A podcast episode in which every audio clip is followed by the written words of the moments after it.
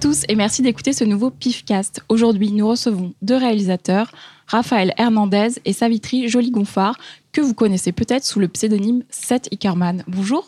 Bonjour. Bonjour et merci. Autour de cette table pour discuter de votre travail, Fausto. Bonjour et merci. Laurent. Pareil. Cyril. Merci et bonjour. Et Xavier. Idem. Et comme d'habitude à la réalisation, Jérôme. Et Véronique, du coup, à la présentation. Euh, Raphaël et Savitri, vous pouvez nous expliquer ce que c'est, Seth Ickerman La grande question, ça commence bien. bah, euh, c'est un peu quelque chose qu'on a inventé. Euh, c'est un personnage de fiction, on va dire. Et alors, du coup, ça, ça crée un peu une incompréhension pour l'instant, parce qu'on espère que les gens comprendront rapidement euh, quand on aura fait quelques quelques œuvres, quelques œuvres d'art. Non, le truc c'est que c'est pour nous c'est je fais l'image un petit peu compliquée, euh, c'est comme un enfant qu'on a qu'on a mis au monde et l'idée c'est qu'il va prendre sa personnalité au fur et à mesure euh, des films qu'on va essayer de faire. Et c'est ça, c'est pour l'instant ça veut pas dire grand-chose et on espère que ça va ça va avoir un sens et ça nous regroupe tous les deux deux cerveaux sous, un même personnage, un seul cerveau bionique. Euh, oui, J'aurais pas dit mieux sans la métaphore de, du bébé. Mais... Du coup, il y a une vraie signification à ces, à ces mots vous avez choisi. Non, non, c'est ça. C'est, euh, bah, il y a une signification. Et euh, on veut pas le dire euh, nous, ce sera encore nos films qui, le, qui essaieront de l'expliquer de manière euh, métaphorique. Une sorte de, de, symbole caché dans nos films, on s'amuse à créer un, un, univers un peu.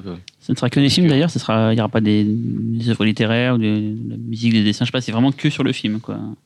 Bah, euh, on aime bien les BD, la littérature, tout ça.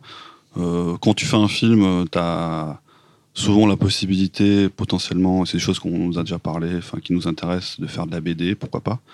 Euh, oui, pourquoi pas. C'est quelque chose qui peut effectivement évoluer. Pour l'instant, c'est des films, on on a envie d'être cinéaste. C'est déjà difficile. Et on verra pour la suite.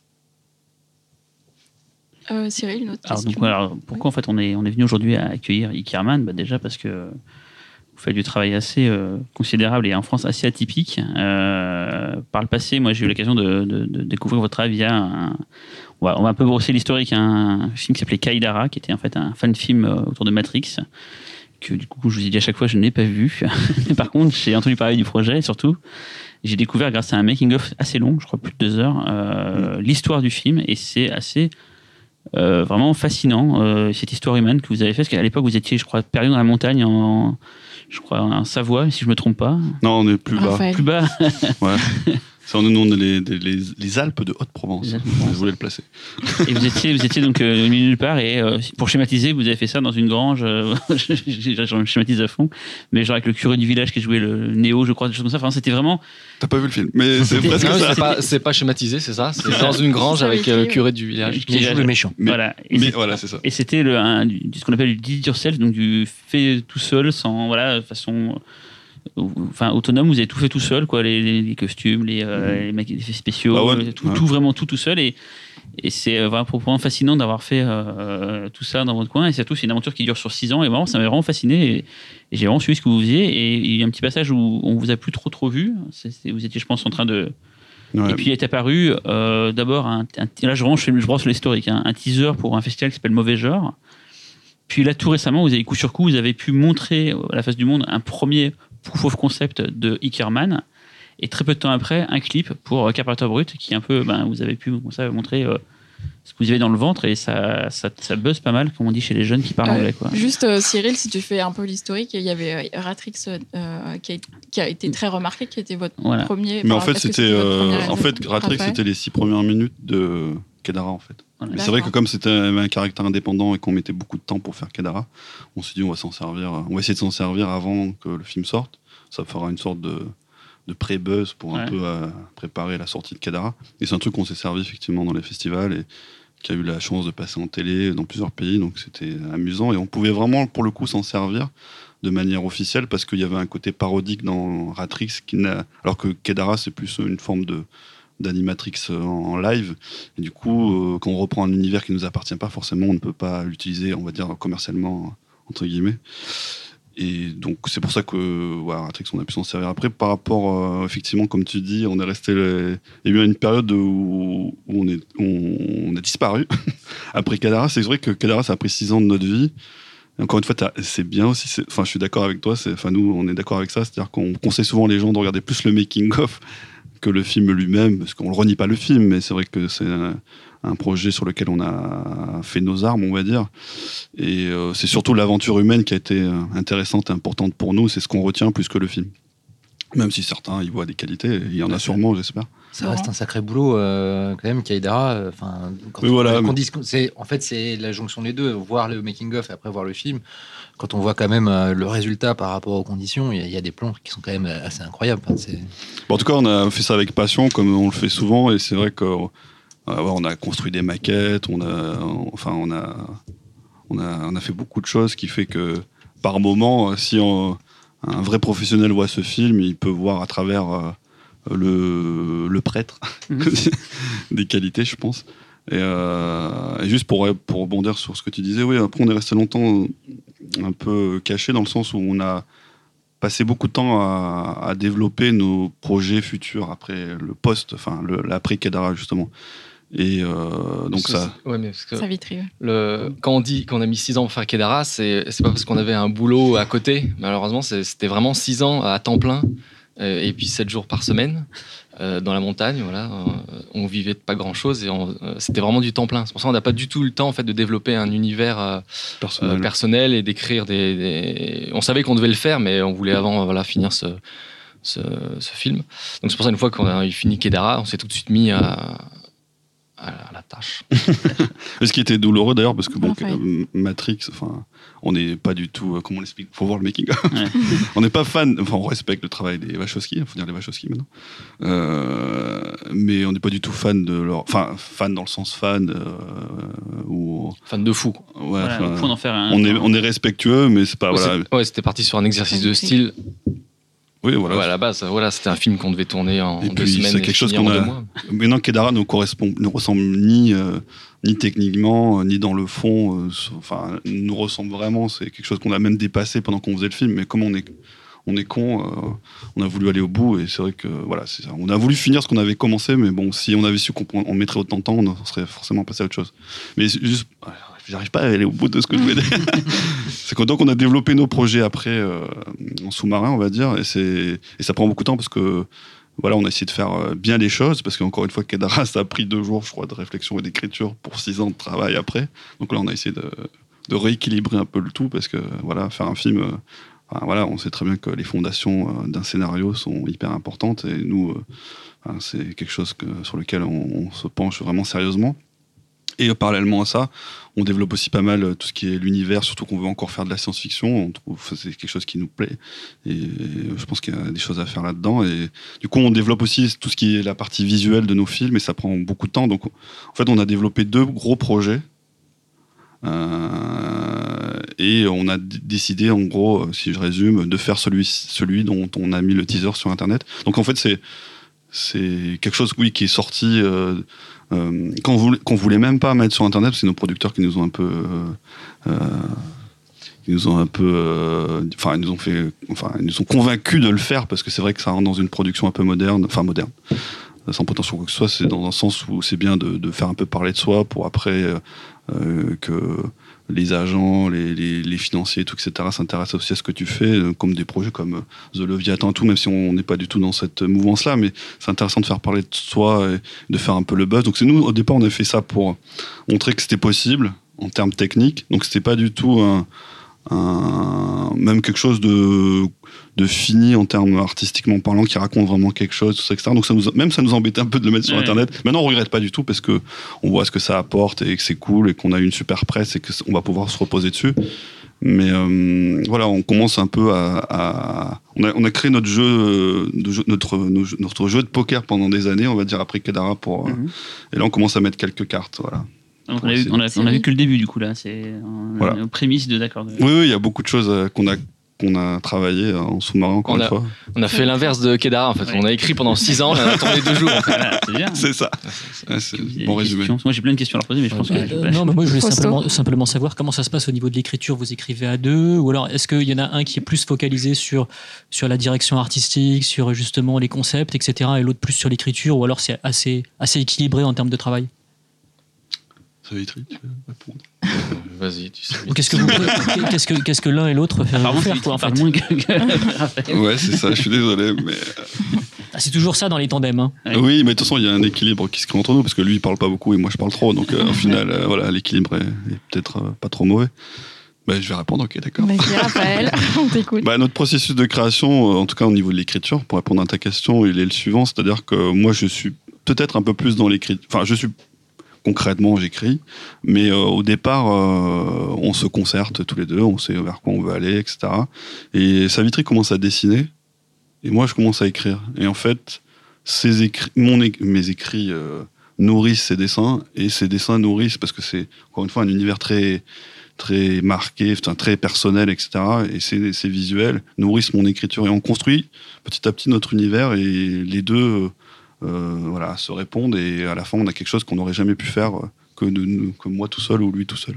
Et, et ça peut ressembler à quoi? À une espèce de storyboard super détaillé ou, euh, ou limite à de la bande dessinée en fait? Enfin, La façon dont tu, dont tu résumes la chose en fait, ça me rappelle limite une collaboration entre un scénariste de bande dessinée et un dessinateur. Sauf qu'après, à la fin, là, il y a, il y a- y a du cinéma, mais, mais en fait, à quoi ressemble en fait votre travail avant que ce soit un film? Savitri, Allez, lance-toi. explique-nous tes dessins. Euh, non, bah après, euh, c'est progressif, même pour un scénario ou même pour développer un, un univers euh, entier. euh, on part sur des idées, on écrit des, effectivement des. euh, on part pas sur, un, pardon, on, part pas directement sur un, un scénario complet. Euh, donc c'est vrai qu'on a une, une trame globale et après il y a des, il y a des, des éléments forts que du coup je développe visuellement. Enfin, il y a, il y a, euh, sur le premier projet qu'on a qu'on a écrit, c'était euh, de la hard science-fiction, donc c'était vraiment du Star Wars, donc c'est super ambitieux, on s'est donné aucune limite, on s'est dit on a fait Kedara, on va, tout de suite nous dire oui, ça va être super. Et du coup on a fait, euh, et donc là du coup il y a un univers, c'est tout est à recréer quoi, il y a vraiment, euh, bah, c'est Star Wars quoi, donc du, donc euh, donc c'est très vaste, donc des, des, des, des véhicules, des appartements, du, des, des costumes, euh, euh, voilà dès le début en fait on peut s'amuser à créer euh, tout un tas de, de choses, ce que ce qu'on fait et en même temps on écrit. euh, donc en fait les deux se répondent dans le sens où effectivement dès que dès qu'il y a un visuel c'est tout de suite c'est tout de suite riche sur l'univers. euh, euh, qu'on veut développer et du coup ça, ça amène vers des idées et tout ça mais euh, C'est pour ça aussi. C'est pour ça aussi que souvent les, les visuels de nos films sont, sans prétention, mais intéressants dans le sens où ils sont nourris par le sens qu'on veut leur donner. Donc forcément, ça crée quelque chose d'original, pas quelque chose que oui, on a vu dans tel film, un truc qu'on a recopié ou quoi. Non, c'est par rapport à ce qu'on a besoin et envie de dire, de développer, que en découle le visuel et, du coup inversement. Oui, même, ça, si- c'est même si vous êtes, euh, parce que c'est la logique en fait de, de, de- de la science-fiction actuelle et même du cinéma de genre, c'est vous êtes de fait dans le postmodernisme parce que vos véhicules en fait rappellent d'autres véhicules, même si pour vous ils ont un symbole et, et même si vous créez une mythologie qui est la vôtre en fait, euh, je pense que de manière euh, naturelle et inconsciente vous vous êtes euh, chargé et en point de on est, référence on est- en fait. on est d'accord avec ça. Nous, on, nous, on, on se plaît à dire qu'on n'est pas des cinéphiles et qu'on on invente tout par la- l'opération du Saint-Esprit. Mais euh, bien sûr, ça fait, on aime, euh, il y a des films qui on n'a pas pu euh, louper hein, et qu'on aime euh, beaucoup, donc ça fait partie de notre ADN et on, et on joue avec ça. Maintenant, ce qui nous intéresse, c'est de partir effectivement, enfin de partir. De, de- ne pas renier ça, au- bien au contraire, mais de, de l'utiliser comme une force et explorer. euh, Nous, on aime bien explorer, voilà explorer d'autres choses euh, et voir ce qu'on peut apporter, de pas dérouter complètement nous-mêmes et le, le public. J'aime pas parler du public. Enfin, c'est pas que j'aime pas parler du public, mais en fait, c'est, une donnée qu'on rentre pas en jeu, mais qui ont fait forcément partie d'une génération, tout ça, des gens qui se reconnaissent en ce qu'on fait, voilà. Mais euh, mais oui, ça fait. Bah, bien sûr, on adore euh, des films comme Blade Runner, tout ça. C'est, sûr que euh, voilà, même le film là qu'on a mis sur internet, on nous a dit voilà, c'est Blade Runner qui rencontre Drive ou Bully, tout ce genre de trucs. Donc forcément, ça nous fait plaisir et c'est pas antinomique. Maintenant, je pense que, que- enfin, on verra plus par le, le- dans le futur, mais Après, c'est sûr que, euh, évidemment, nos inspirations, elles viennent de partout. euh, euh, aussi bien évidemment, effectivement, on n'est pas énormément cinéphile. On n'est pas, on l'est évidemment un petit peu. On, sait, on a déjà vu un ou deux, mais euh, le- mais on s'inspire voilà de, de- des bouquins, même tu vas marcher en forêt. Enfin, il y a effectivement l'inspiration vient du, du, du monde qui nous entoure, mais euh, euh, je veux dire, c'est que si on fait des films, c'est qu'on veut voir le film qu'on aurait, qu'on aimerait voir. Enfin, c'est qu'on n'a pas encore vu le film qui, ultime qui nous plaisait, et euh, du coup, on se dit, on va le faire. Cyril. Il y a un truc qui m'avait marqué quand on s'était vu, on s'était vu plusieurs fois dans, par le passé, mais une fois, euh, le projet Carmen était déjà plus avancé. Moi, je ne connaissais pas du tout euh, votre projet. Et vous m'avez montré en fait une sorte de, de- de bible, un, un livre uniquement composé d'images. En fait, c'est ça qui, ça revient sur ce que disait Fosso tout à l'heure. Oui, oui. C'était vraiment que des images, il n'y avait pas de texte. Et avec ça, j'ai compris ce que vous vouliez faire. C'était dingue, mais en fait, euh, c'était, je crois, une trentaine de pages. Il y avait plein de d'illustrations euh, de, de bâtiments, de véhicules. Des fois, il y avait que des véhicules sur la, la page. Des fois, il y avait des extérieurs. Enfin, il y avait plein, plein de trucs différents. Et je me suis dit, ouais, ouais, c'est comme ça qu'ils font le truc. C'est- Et Ça, c'était des dessins, c'est ça? Il y avait des mélanges de photos. enfin, Parce que le- et C'était de- le, c'était le. Oui, c'était Ouais, Ickerman, Sur ouais. Ickerman, c'est vrai que on veut, on, on veut être, euh, on veut optimiser notre travail et être efficace. Et euh, euh, c'est- c'est pas que du mood board en fait, c'est pas que des visuels d'ambiance. C'était aussi pour montrer, euh, en fait, on veut ça. euh, limite, ils sont prêts euh, à être intégrés dans, dans, dans les plans Des, des, des, des- Raphaël. pour les pour les véhicules. En fait, la, théorie du modèles en, film. en image de synthèse. J'avais vu d'ailleurs un La bout de vidéo avec film. des véhicules qui atterrissaient et tout, je me souviens. Enfin, où- Ouais, ah, t'as vu ça Oui, le Ouais, c'était les premiers tests. Oui, parce que la théorie de notre film, enfin pour Ickerman, c'était euh, on filme la réalité sans se préoccuper des effets spéciaux et après on agrémente de, de nos effets spéciaux. Attention, euh, c'est Kaïdar 2, ça a encore galéré pendant 6 ans. si vous faites Ouais, mais ça. Kedar, euh, Kedar, on a filmé, on a juste gardé les personnages. D'accord. Donc, on a tout détouré et on a vu ouais. tout le reste. Euh, on veut, on veut- non, ouais, on veut quand même un peu garder un peu plus de choses là dans l'image. Bah, en fait, c'est le- le- l'exemple du teaser. C'est ça, on a filmé euh, sur le périph et à la défense, et après on a juste rajouté nos, nos véhicules ou euh, upgra- upgradé euh, la, ville de, Paris. Donc c'est pour montrer. c'est ça la théorie, parce que c'est aussi des images sur, des, sur des, des photos où on agrémente nos, nos véhicules 3D. Et euh, pour montrer que voilà, c'est pas que de- du full 3D, comme c'était euh, le cas de l'autre projet où là ça aurait été plus compliqué. Mais, Le projet dont on parlera peut-être tout à l'heure, parce que là, pour le moment, il est toujours évoqué sans. Mm. Oui, enfin, c'est ouais. Ouais, Non, mais euh, si vous voulez. Laurent. Et euh, je me demandais du coup quand vous rencontrez, euh, quand vous bossez pour euh, l'univers de quelqu'un d'autre, comme pour le clip de Carpenter Brut, euh, du coup il faut euh, il faut mêler vos influences, euh, votre univers et votre façon de travailler aussi avec l'univers de quelqu'un d'autre. Et j'imagine euh, un minimum peut-être de desiderata de, de l'artiste sur euh, sur ce qu'il veut, etc. Ça se vu que c'est c'est peut-être la première fois du coup vous faisiez ça euh, finalement? Bon, bon, on, on a un La- peu. ouais. Pardon. la, la euh, la- Salaud. Il va te bouffer sur la dessinée. ouais, Finalement. Finalement, regarde. Moi, je te laisse. vas-y. non, non, euh, vas-y, je voulais faire une blague, mais je- Non, mais euh, où on a un peu travaillé aussi euh, dans d'autres. Enfin, on a fait un peu de pub et tout ça, etc. Donc, on sait euh, se mettre au service de, quelqu'un. Il n'y a pas de problème. Après, nous, sur une collaboration avec, un- artiste comme Carpenter Brut, euh, c'était aussi une entente euh, artistique qu'on avait avec lui. Donc, euh, les choses se font assez naturellement. On aimait ce qu'il faisait et il aimait ce qu'on faisait. C'est pour ça que. euh, voilà, ça a été assez simple. Maintenant. euh, Bon, euh, on va pas le cacher, mais c'était un budget euh, qui n'avait, qui n'était potentiellement pas à la hauteur de ce qu'on aurait eu besoin pour faire un truc de cette ampleur. Mais parce que c'est normal, dans le, lui, c'est un, quand même, un, c'est un artiste indé euh, qui, a, qui s'autoproduit, etc. Bon, voilà, dans la musique, bon, nous, on n'est pas, on connaît pas trop bien la musique, mais il y a un peu de monde, le, le côté mainstream où t'as as beaucoup de budget, et tu fais pas forcément des artistes, euh, bon voilà, on va pas critiquer. Et euh, le côté indé où t'as- tu fais ce que tu veux, mais t'as pas forcément beaucoup d'argent. Mais euh, voilà, et puis donc nous, on a, enfin, il nous a laissé beaucoup, beaucoup, beaucoup de liberté. On va dire, on avait carte blanche. Au début, on s'est mis d'accord sur ce qu'on voulait faire. On lui a présenté un scénario. On s'est inspiré de son univers et notamment de, de certaines gravures de ses albums euh, faits par. J'ai oublié le nom. Forti- Fortifen, ouais, c'est ça Qui sont magnifiques qui, d'ailleurs. qui sont super cool voilà et, euh, et puis c'est- euh, c'est des univers qui nous enfin voilà même tout le monde j'imagine autour de cette table euh, voilà Carpenter euh, avec son nom euh, voilà bon bref je vais pas faire donc c'est des choses qu'on a en nous aussi voilà qu'on parlait tout à l'heure de l'ADN euh, cinéphile qu'on peut avoir voilà nous donc euh, ça a été ouais enfin on a on a mis on va dire en en caricaturant euh, ce qu'on était on mettait un peu dans la note d'intention mais lui il nous a apporté le côté Carpenter et nous on a apporté le côté euh. L'Empire contre-attaque. Ouais, bon, bref. du truc, voilà. J'ai une question Cyril par rapport euh, à Ickerman, les origines, on va dire. quoi. C'est plutôt même plutôt vous deux, en fait. À la base, si, je, si je me rappelle bien, je crois que Savitri, tu, tu as fait les Beaux-Arts, je crois, c'est ça, il me semble Euh, non, Une non, école de dessin une, ou- une école à Lyon. À Lyon à Imelco, non, je crois ça. Non, ouais. ouais. Donc à la base, euh, euh, chacun a ses spécificités et tout. Moi, ce qui m'avait vraiment surpris, et c'est pour ça que je dis ça hein, dans, dans le projet euh, à Cadara, je suis désolé, je reviens en arrière, c'était votre approche très art brut euh, de, la, de la conception d'un film. Euh, des fois, je, je me disais, mais en fait, ils disent voilà, pour faire telle scène, j'ai besoin peut-être d'avoir un volume au début, un truc à la fin et tout. Et vous, vous, réimagine- vous réinventez le cinéma, vous dites tiens, pour faire mon effet spécial, je sais pas comment font les autres, mais moi je fais comme ça, je filme un, premier plan, je vais le, composer avec un autre second plan, et, et il y a ce côté très voilà, art brut que j'aimais bien dans votre façon de concevoir les effets spéciaux, c'était vraiment le côté, ben, personne ne nous expliquait comment faire, on va le faire nous-mêmes, et si on devait le faire, on devait réfléchir, et c'est un peu ce qu'on trouve peu différemment chez Gondry, où des fois il essaie toujours de, voilà, de, trouver des idées, euh, en faisant des fois des choses en live, avec des, en utilisant des perspectives forcées, des choses comme ça et tout, de, faire des effets spéciaux, et, ce que j'aime bien chez vous, c'est ce côté euh, très art brut, très... euh, on ne sait pas comment feront les autres aux États-Unis, mais nous on fait comme ça et on arrive à obtenir ce qu'on veut comme ça. Et donc je voulais savoir si c'était hum, quelque chose que c'était, qui était conscient ou c'est juste parce qu'à l'époque vous, vous deviez faire des choses et vous dites bah, comment on ferait, bah, on va les faire comme ça et tout. C'est ça que j'avais. Et c'est ça lié peut-être au fait, à votre, votre passif justement peut-être de, d'école de dessin ou je ne sais quoi. C'est pour ça que je... Savitri. Mm. Bah, c'est ça qui est super quand on n'a pas de moyens, c'est qu'on est obligé de tout faire.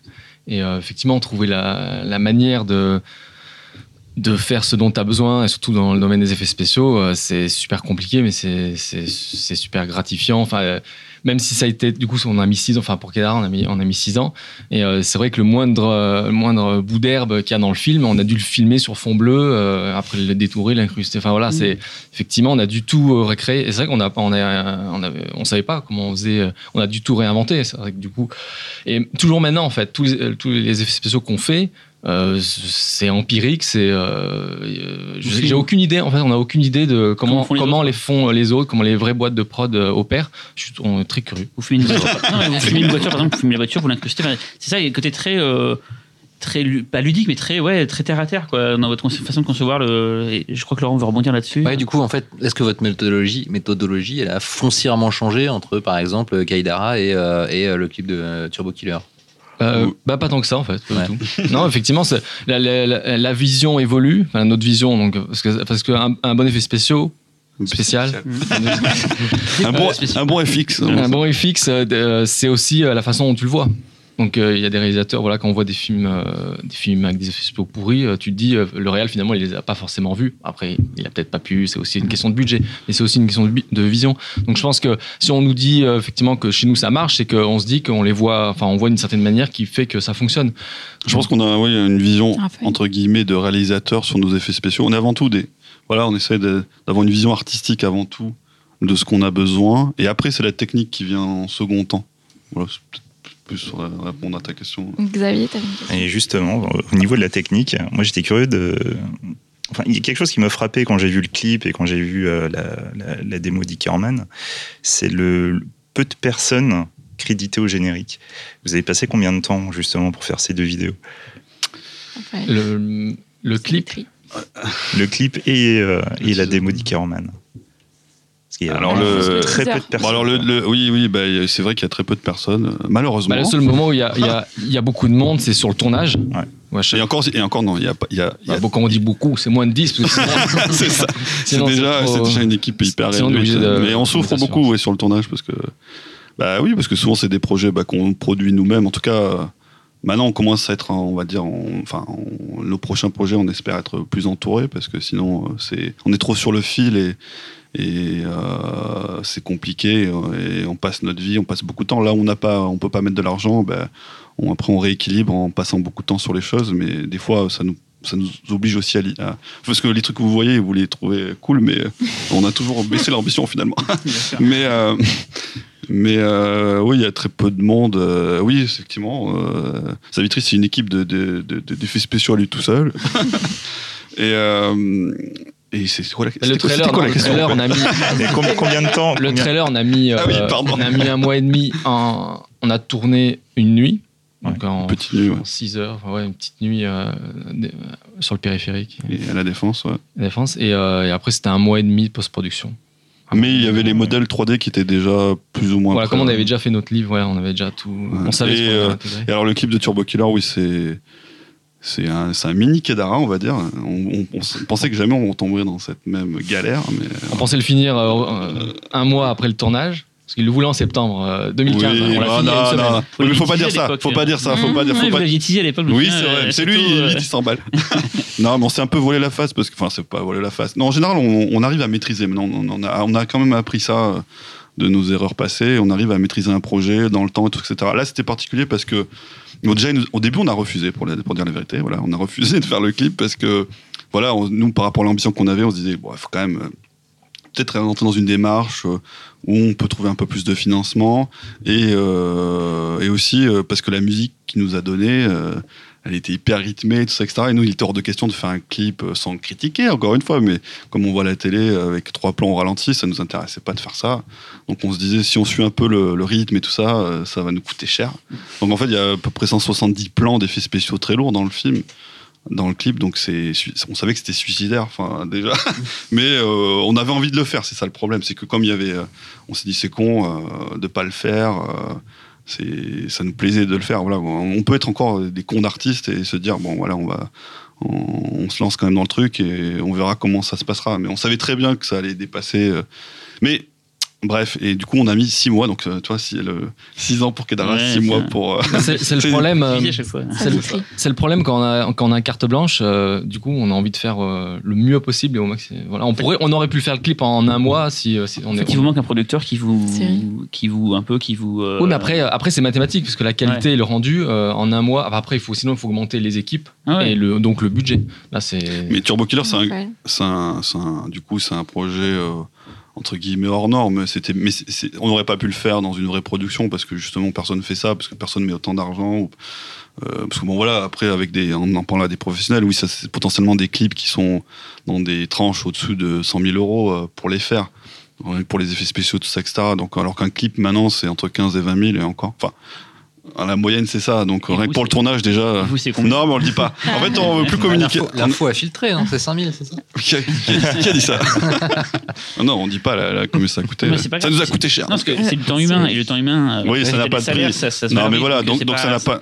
Il y a peut-être 5000 euros en, en Hmm. cash, mais euh, c'est pas ça qui compte. C'est le Ah, on n'a pas dit le prix. On n'a pas dit le prix. Non mais voilà, y a le, le- le- le temps passé, si vous êtes Oui, payé ça pour pas ça, va être 30, 40, 50 000, je sais pas, c'est pas ça qu'il faut penser. C'est pas le. Les gens souvent c'est un peu le problème des films à petit budget, ils disent toujours ça coûte tant, mais c'est débile. Les gens travaillent gratuitement, donc si tu travailles gratuitement, c'est c'est l'argent qui n'est pas dépensé ailleurs, donc. Oh. euh, Oui, on est d'accord. C'est un clip qui aurait coûté très cher si on avait vraiment euh, facturé normalement. Mais maintenant, on communique pas là-dessus parce que c'est pas notre but de faire ça. Là, on l'a fait. Ça Voilà. a aidé des gens C'est c'est dans une bulle. euh, c'est une bulle, voilà. Après, artistiquement, nous, ça nous plaisait de le faire. C'était cool et c'est bien que ça existe. Voilà. Après, peut-être justement de réussir à faire valoir que vous êtes capable pour pas grand chose d'obtenir un résultat qui, qui Ouais. fait la nique. Ils à ont peur d'avoir euh, pas grand chose à chaque Oui, fois. mais- Non, non, non, Non, mais après, c'est un c'est équilibre. oui. C'est la, c'est un peu la, la carte de visite que, que vous avez depuis la sortie du clip, quoi. C'est-à-dire regarder ce que sont capables de faire ces mecs-là avec peu de temps et peu d'argent. Du coup, je, je comprends, vous n'avez pas envie de vous enfermer dans une espèce de logique où on va, on va sensiblement vous rappeler que vous faites, euh, vous pouvez bosser pour euh, pour pas grand-chose parce que c'est un petit peu chiant, j'imagine. Mais en même temps, c'est ce qui, c'est ce qui, euh, c'est ce qui fait le buzz, quoi. Ouais, mais Federico Alvarez, par exemple, le mec qui a fait Evil Dead, le remake, il avait fait un court-métrage, Panic Attack, et il s'est fait repérer grâce à ça. Il a eu les portes d'un d'un long métrage hollywoodien. Parce que d'ailleurs, c'est peut-être je sais pas si quelqu'un avait la la question. peut-être. Peut-être la maison, mais la- la. Est-ce que du coup, là, vous avez des, des, des- des choses, peut-être que c'est trop tôt, peut-être pas en parler, mais Est-ce des, que Hollywood vous a des appelé choses concrètes qui sont arrivées récemment, un peu plus dingues que, que d'habitude, quoi, suite à tout ce qui est arrivé là avec Carman et le clip. Est-ce que vous avez des, des contacts un peu plus sérieux euh, à Hollywood? Enfin, sérieux, j'en sais rien. Je...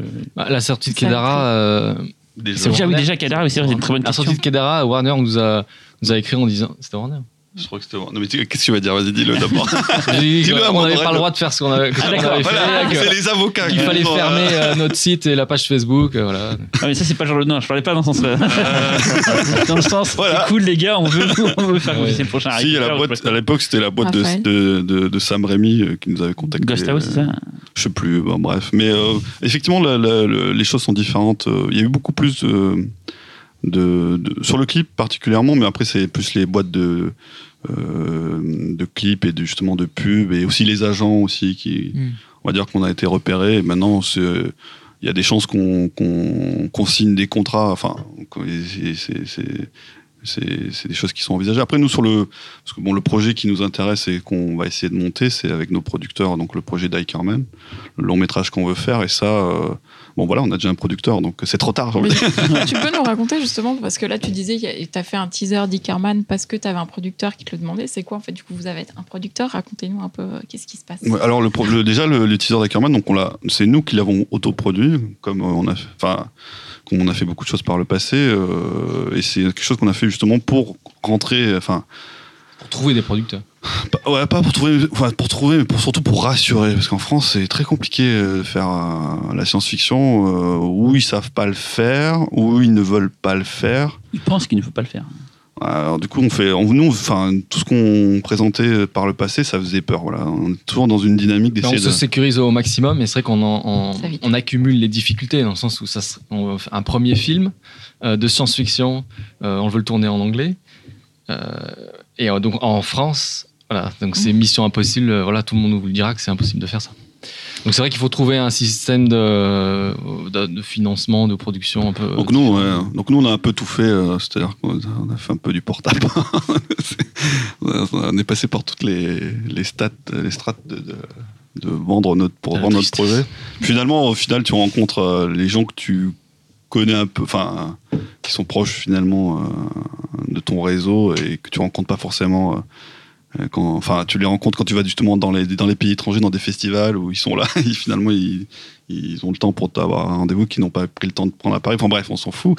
Mais euh, et non, non, on a trouvé des gens. euh, parce enfin, nous, c'est ce qu'on ressent un petit peu maintenant, c'est que on est une génération euh, où les voilà entre 30 et 40 ans, on va dire, euh, des gens qui, on sent qu'ils qui sont en résonance un petit peu avec ce qu'on peut faire et nos projets, et à tous les niveaux, que ce soit les techniciens, les producteurs, euh, même les journalistes, etc. On sent qu'il y a, on, on- c'est un peu ce que vous disiez, je crois, sur, dans votre podcast sur, euh, sur George Miller, mais c'est, euh, ah, je sais plus si ça vous, mais euh, je pars trop loin. Mais euh, et du coup, on a trouvé des gens euh, qui sont voilà de notre génération et qui ont une façon de euh, qui envisagent euh, le- la production de ce film de manière, je dirais pas moderne, mais euh, qui essayent d'entreprendre des voies qui ne sont pas forcément les plus classiques et avec qui on s'est tout de suite entendu. euh, c'est que nous, on, est, on a une connerie dans, on va dire, dans, dans, le, dans la réalisation et tout ça. Eux, ils ont, on sent qu'ils qu'ils ont une façon de voir les choses en, en termes de production qui nous a tout de suite séduit. Donc, nos producteurs euh, sur lesquels on a signé ce projet, c'est euh, Alexis Perrin, qui est un ancien de chez Buff, et Frédéric Fior, qui ne vient pas du tout de la production euh, de cinéma, mais euh, on va dire qui est est plus un financier, donc c'est important hein, dans les films d'avoir un peu d'argent, mais, mais qui est aussi, euh, ce qui est cool, c'est ce que je disais tout à l'heure à, Cyril, mais qui a justement un peu les yeux qui brillent et qui est un passionné, et ça c'est c'est rare finalement dans, dans- quand tu vas voir les, les boîtes de prod et qui sont un peu blasées, de, donc c'est peut-être mieux parfois de de, de, de, de travailler avec des gens qui, sont, qui aiment ce que tu fais et qui s'intéressent euh, artistiquement à ton projet. Et donc on a décidé de, faire de, de, de, de tenter la- l'aventure avec eux parce que ça nous paraît cohérent, ça nous paraissait cohérent et, et qu'il y avait, euh, voilà, euh, c'est difficile de faire un film comme ça en France, mais peut-être en faisant les choses un peu différentes, on va peut-être y arriver, en tout cas on espère. Laurent? Et financièrement, vous en êtes à quel stade de- du- pour le projet euh? Alors, on en est vraiment au, dé- au début, c'est-à-dire qu'un film, c'est un long cheminement euh, qui passe euh, de, la, de tu signes, enfin tu, tu signes l'option, tu après tu, tu cherches un casting, après euh, tu, euh, tu annonces le film officiellement euh, dans les festivals comme Cannes, etc. Donc nous, il y a tout un planning sur l'année et même si c'est un peu optimiste, mais nos producteurs ont annoncé, on espère potentiellement un tournage premier semestre 2017. Mais là, on en est au début parce que voilà, on vient de, de- en fait, on finit de peaufiner le scénario. On pré, nous, comme on veut le faire en anglais, il y a un scénariste anglais euh, qu'on caste aussi euh, actuellement, qui va faire euh, un polish et qui va nous traduire ça de manière voilà Adaptée, voilà. Et ça, ça nous intéresse aussi, c'est ce qu'on avait, on a, on a, on a déjà travaillé comme ça, mais c'est-à-dire que nous, on n'est pas des euh, des enfin on aime bien le bah, Kedara déjà mais bon ça c'était pas terrible enfin c'était des choses à retirer là-dessus mais on aime bien le filtre euh, d'entendre ce qu'on écrit en anglais ça nous permet d'avoir un recul et euh, nous on, pense beaucoup en, consonance en, rythme. Pour nous un film c'est un rythme je dis souvent même quand on parlait à Carpenter Brut on fait finalement des films pour euh, faire de la musique. Et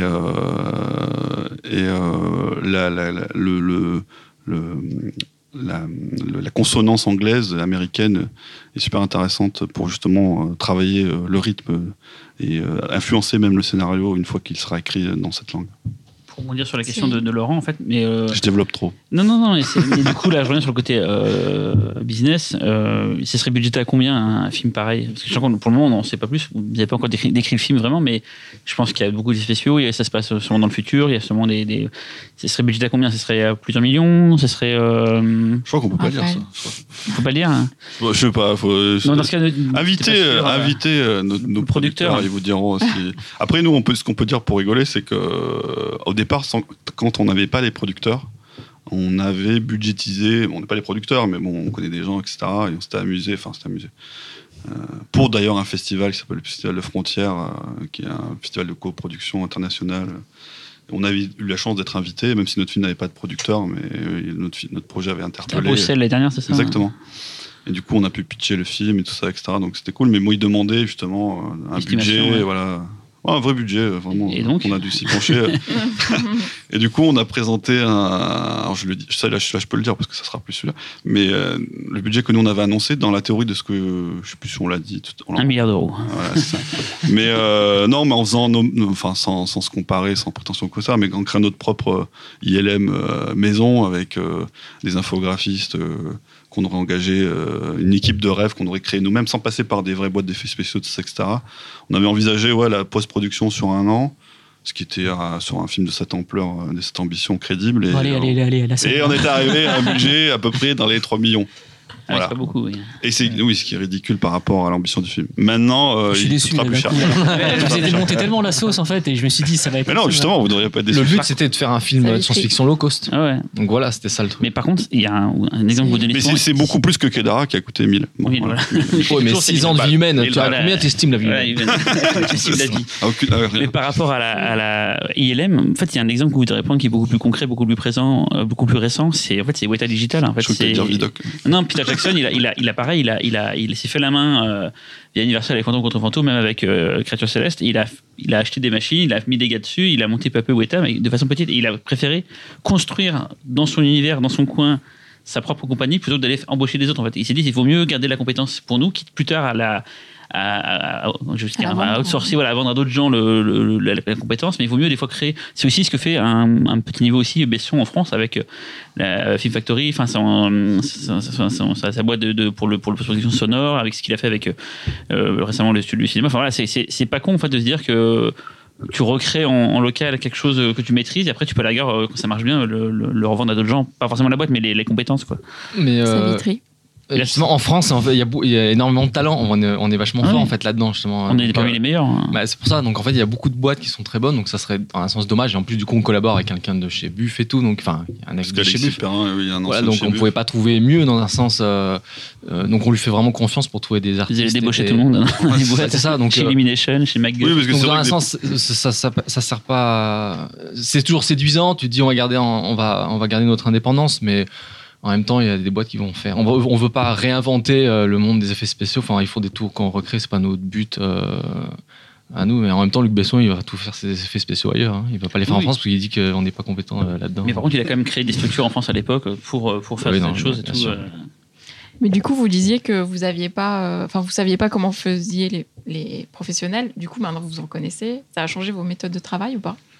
Euh, pas du tout, parce qu'on sait toujours pas comment. non, je lui ai toujours pas posé la question comment, comment font les, les, euh, les professionnels. Non. Parce que les professionnels, parce que sont à plusieurs, il y a ce qu'on appelle le pipe, il y a toute une chaîne. Ouais, et en fait, ça, ouais. les, certains font un premier Ah, dit pour l'instant, caricature un peu. parce que pour euh, l'instant, a on- une peu- On fait encore tout, nous- tout nous-mêmes, Oui. on a encore rien délégué, euh, tout ce qu'on fait, euh, c'est encore en interne. eux, dans les vrais, il y a les mecs qui font les textures, les mecs, enfin, il y a plein de, voilà, plein de trucs différents, chacun sur Ouais. la partie des tâches, et voilà, et vous, Ouais. vous faites tout, tout ça. Et du coup, sur le projet de long métrage, vous voulez complètement vous affranchir de ça, juste faire la supervision des effets spéciaux et faire la réalisation, quoi. bah, sinon, ça va prendre 6 ans. Oui, mais c'est, mais c'est, c'est pas. Oui, c'est- c'est juste- Non, mais après, nous, Ouais. par contre, ce qu'on veut garder, c'est.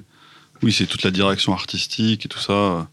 Voilà, on, entend- on, on est amené à rencontrer des gens quand même qui, qui paraît qui sont, enfin, qui paraît qui sont sûrement très bons et tout, etc. Mais bon, pour l'instant, on est ouvert un peu à tout. hein. C'est un truc aussi, euh, ce serait notre premier film, donc euh, on ferme la porte à rien du tout. On est toujours euh, ouvert à la discussion et tout ça, etc. Et on aime, nous, justement, on croit qu'un, enfin, on pense qu'un, un film, c'est la réunion de- de plusieurs énergies et de talents. Et si on trouve des gens qui, euh, qui sont aussi talentueux, voire plus talentueux, enfin, plus talentueux que nous, euh, pourquoi pas, euh, voilà, c'est à la fin, euh, les plus grands films, voilà, ça s'est fait parce que tu avais le meilleur, euh, voilà, me- le meilleur personne qui faisait la musique, la meilleure personne qui faisait ci, ça, enfin bref. Ah, Et nous, on est, on est que- ouvert à, voilà, au talent, j'ai Ça dire. pourra que être meilleur. Nous, on essaie, de- on fait des effets spéciaux parce que personne ne les fait euh, à notre place. Donc, euh, c'est pas. Par contre, s'ils les font mal, ça va, ça va gueuler, mais, Mais ils les bon, font, vous êtes bons à ça, en fait. Ils les font pas mal. Euh, Bah, euh, en tout cas, ça nous, on tombe bien. Ça tombe bien, mais on aura une je pense exigence que par comme- rapport à ça. comme tu disais, comme tu disais tout à l'heure, effectivement, euh, il y a une personne ou même plusieurs par poste. Euh, du coup, ça permet de quand même de encore plus pousser les effets spéciaux. Donc euh, nous, euh, effectivement, on trouve que ce qu'on fait c'est sympa, mais on c'est pas On aimerait pousser, on aimerait pousser. euh, ouais. euh, on est conscience, on a conscience de nos, de nos limites et euh, les meilleures boîtes de France, les meilleures boîtes euh, des États-Unis, ou État et tout ça, ils font des trucs. euh, voilà, c'est, euh, c'est parfait. Après, un, bon, effet spécial, oui, c'est aussi, euh, encore une fois, comme disait Savitri tout à l'heure, une vision de, mé- de, de metteur en scène, je pense, et de choix aussi. C'est-à-dire que euh, tu vas pas, euh, tu vas dire, bah, ce, plan-là, on va le faire euh, tout en FX, on va mettre, euh, on va mettre un personnage euh, hum- humain en 3D euh, ou pas. Voilà, nous, par exemple, il est hors de question, parce que ça.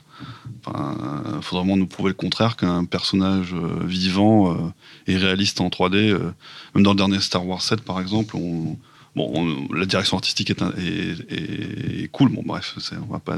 Mais ils ont quand même, euh, on sait pas pourquoi, ils ont des moments, ils ont mis des personnages full 3D. Bon, on a fait un Kenny Reeves en 3D quand même. Mais je- mais je Ouais, c'est vrai, mais c'était pas- C'est pour le, le pas- de mauvais genre. euh, donc c'est une personne, une, une actrice qui filmait, et quand elle s'envole et que c'est de dos, dans les making of, on voit qu'elle est entièrement synthèse là, du coup, par exemple. euh, Parce que là, on est plus dans un côté euh, graphi- graphique et, euh, et onirique, donc on, on essaie Non, mais si la vérité, non, c'était plus, c'était parce qu'on l'aurait, on l'aurait pu, on aurait pu la filmer, euh, on l'aurait filmé.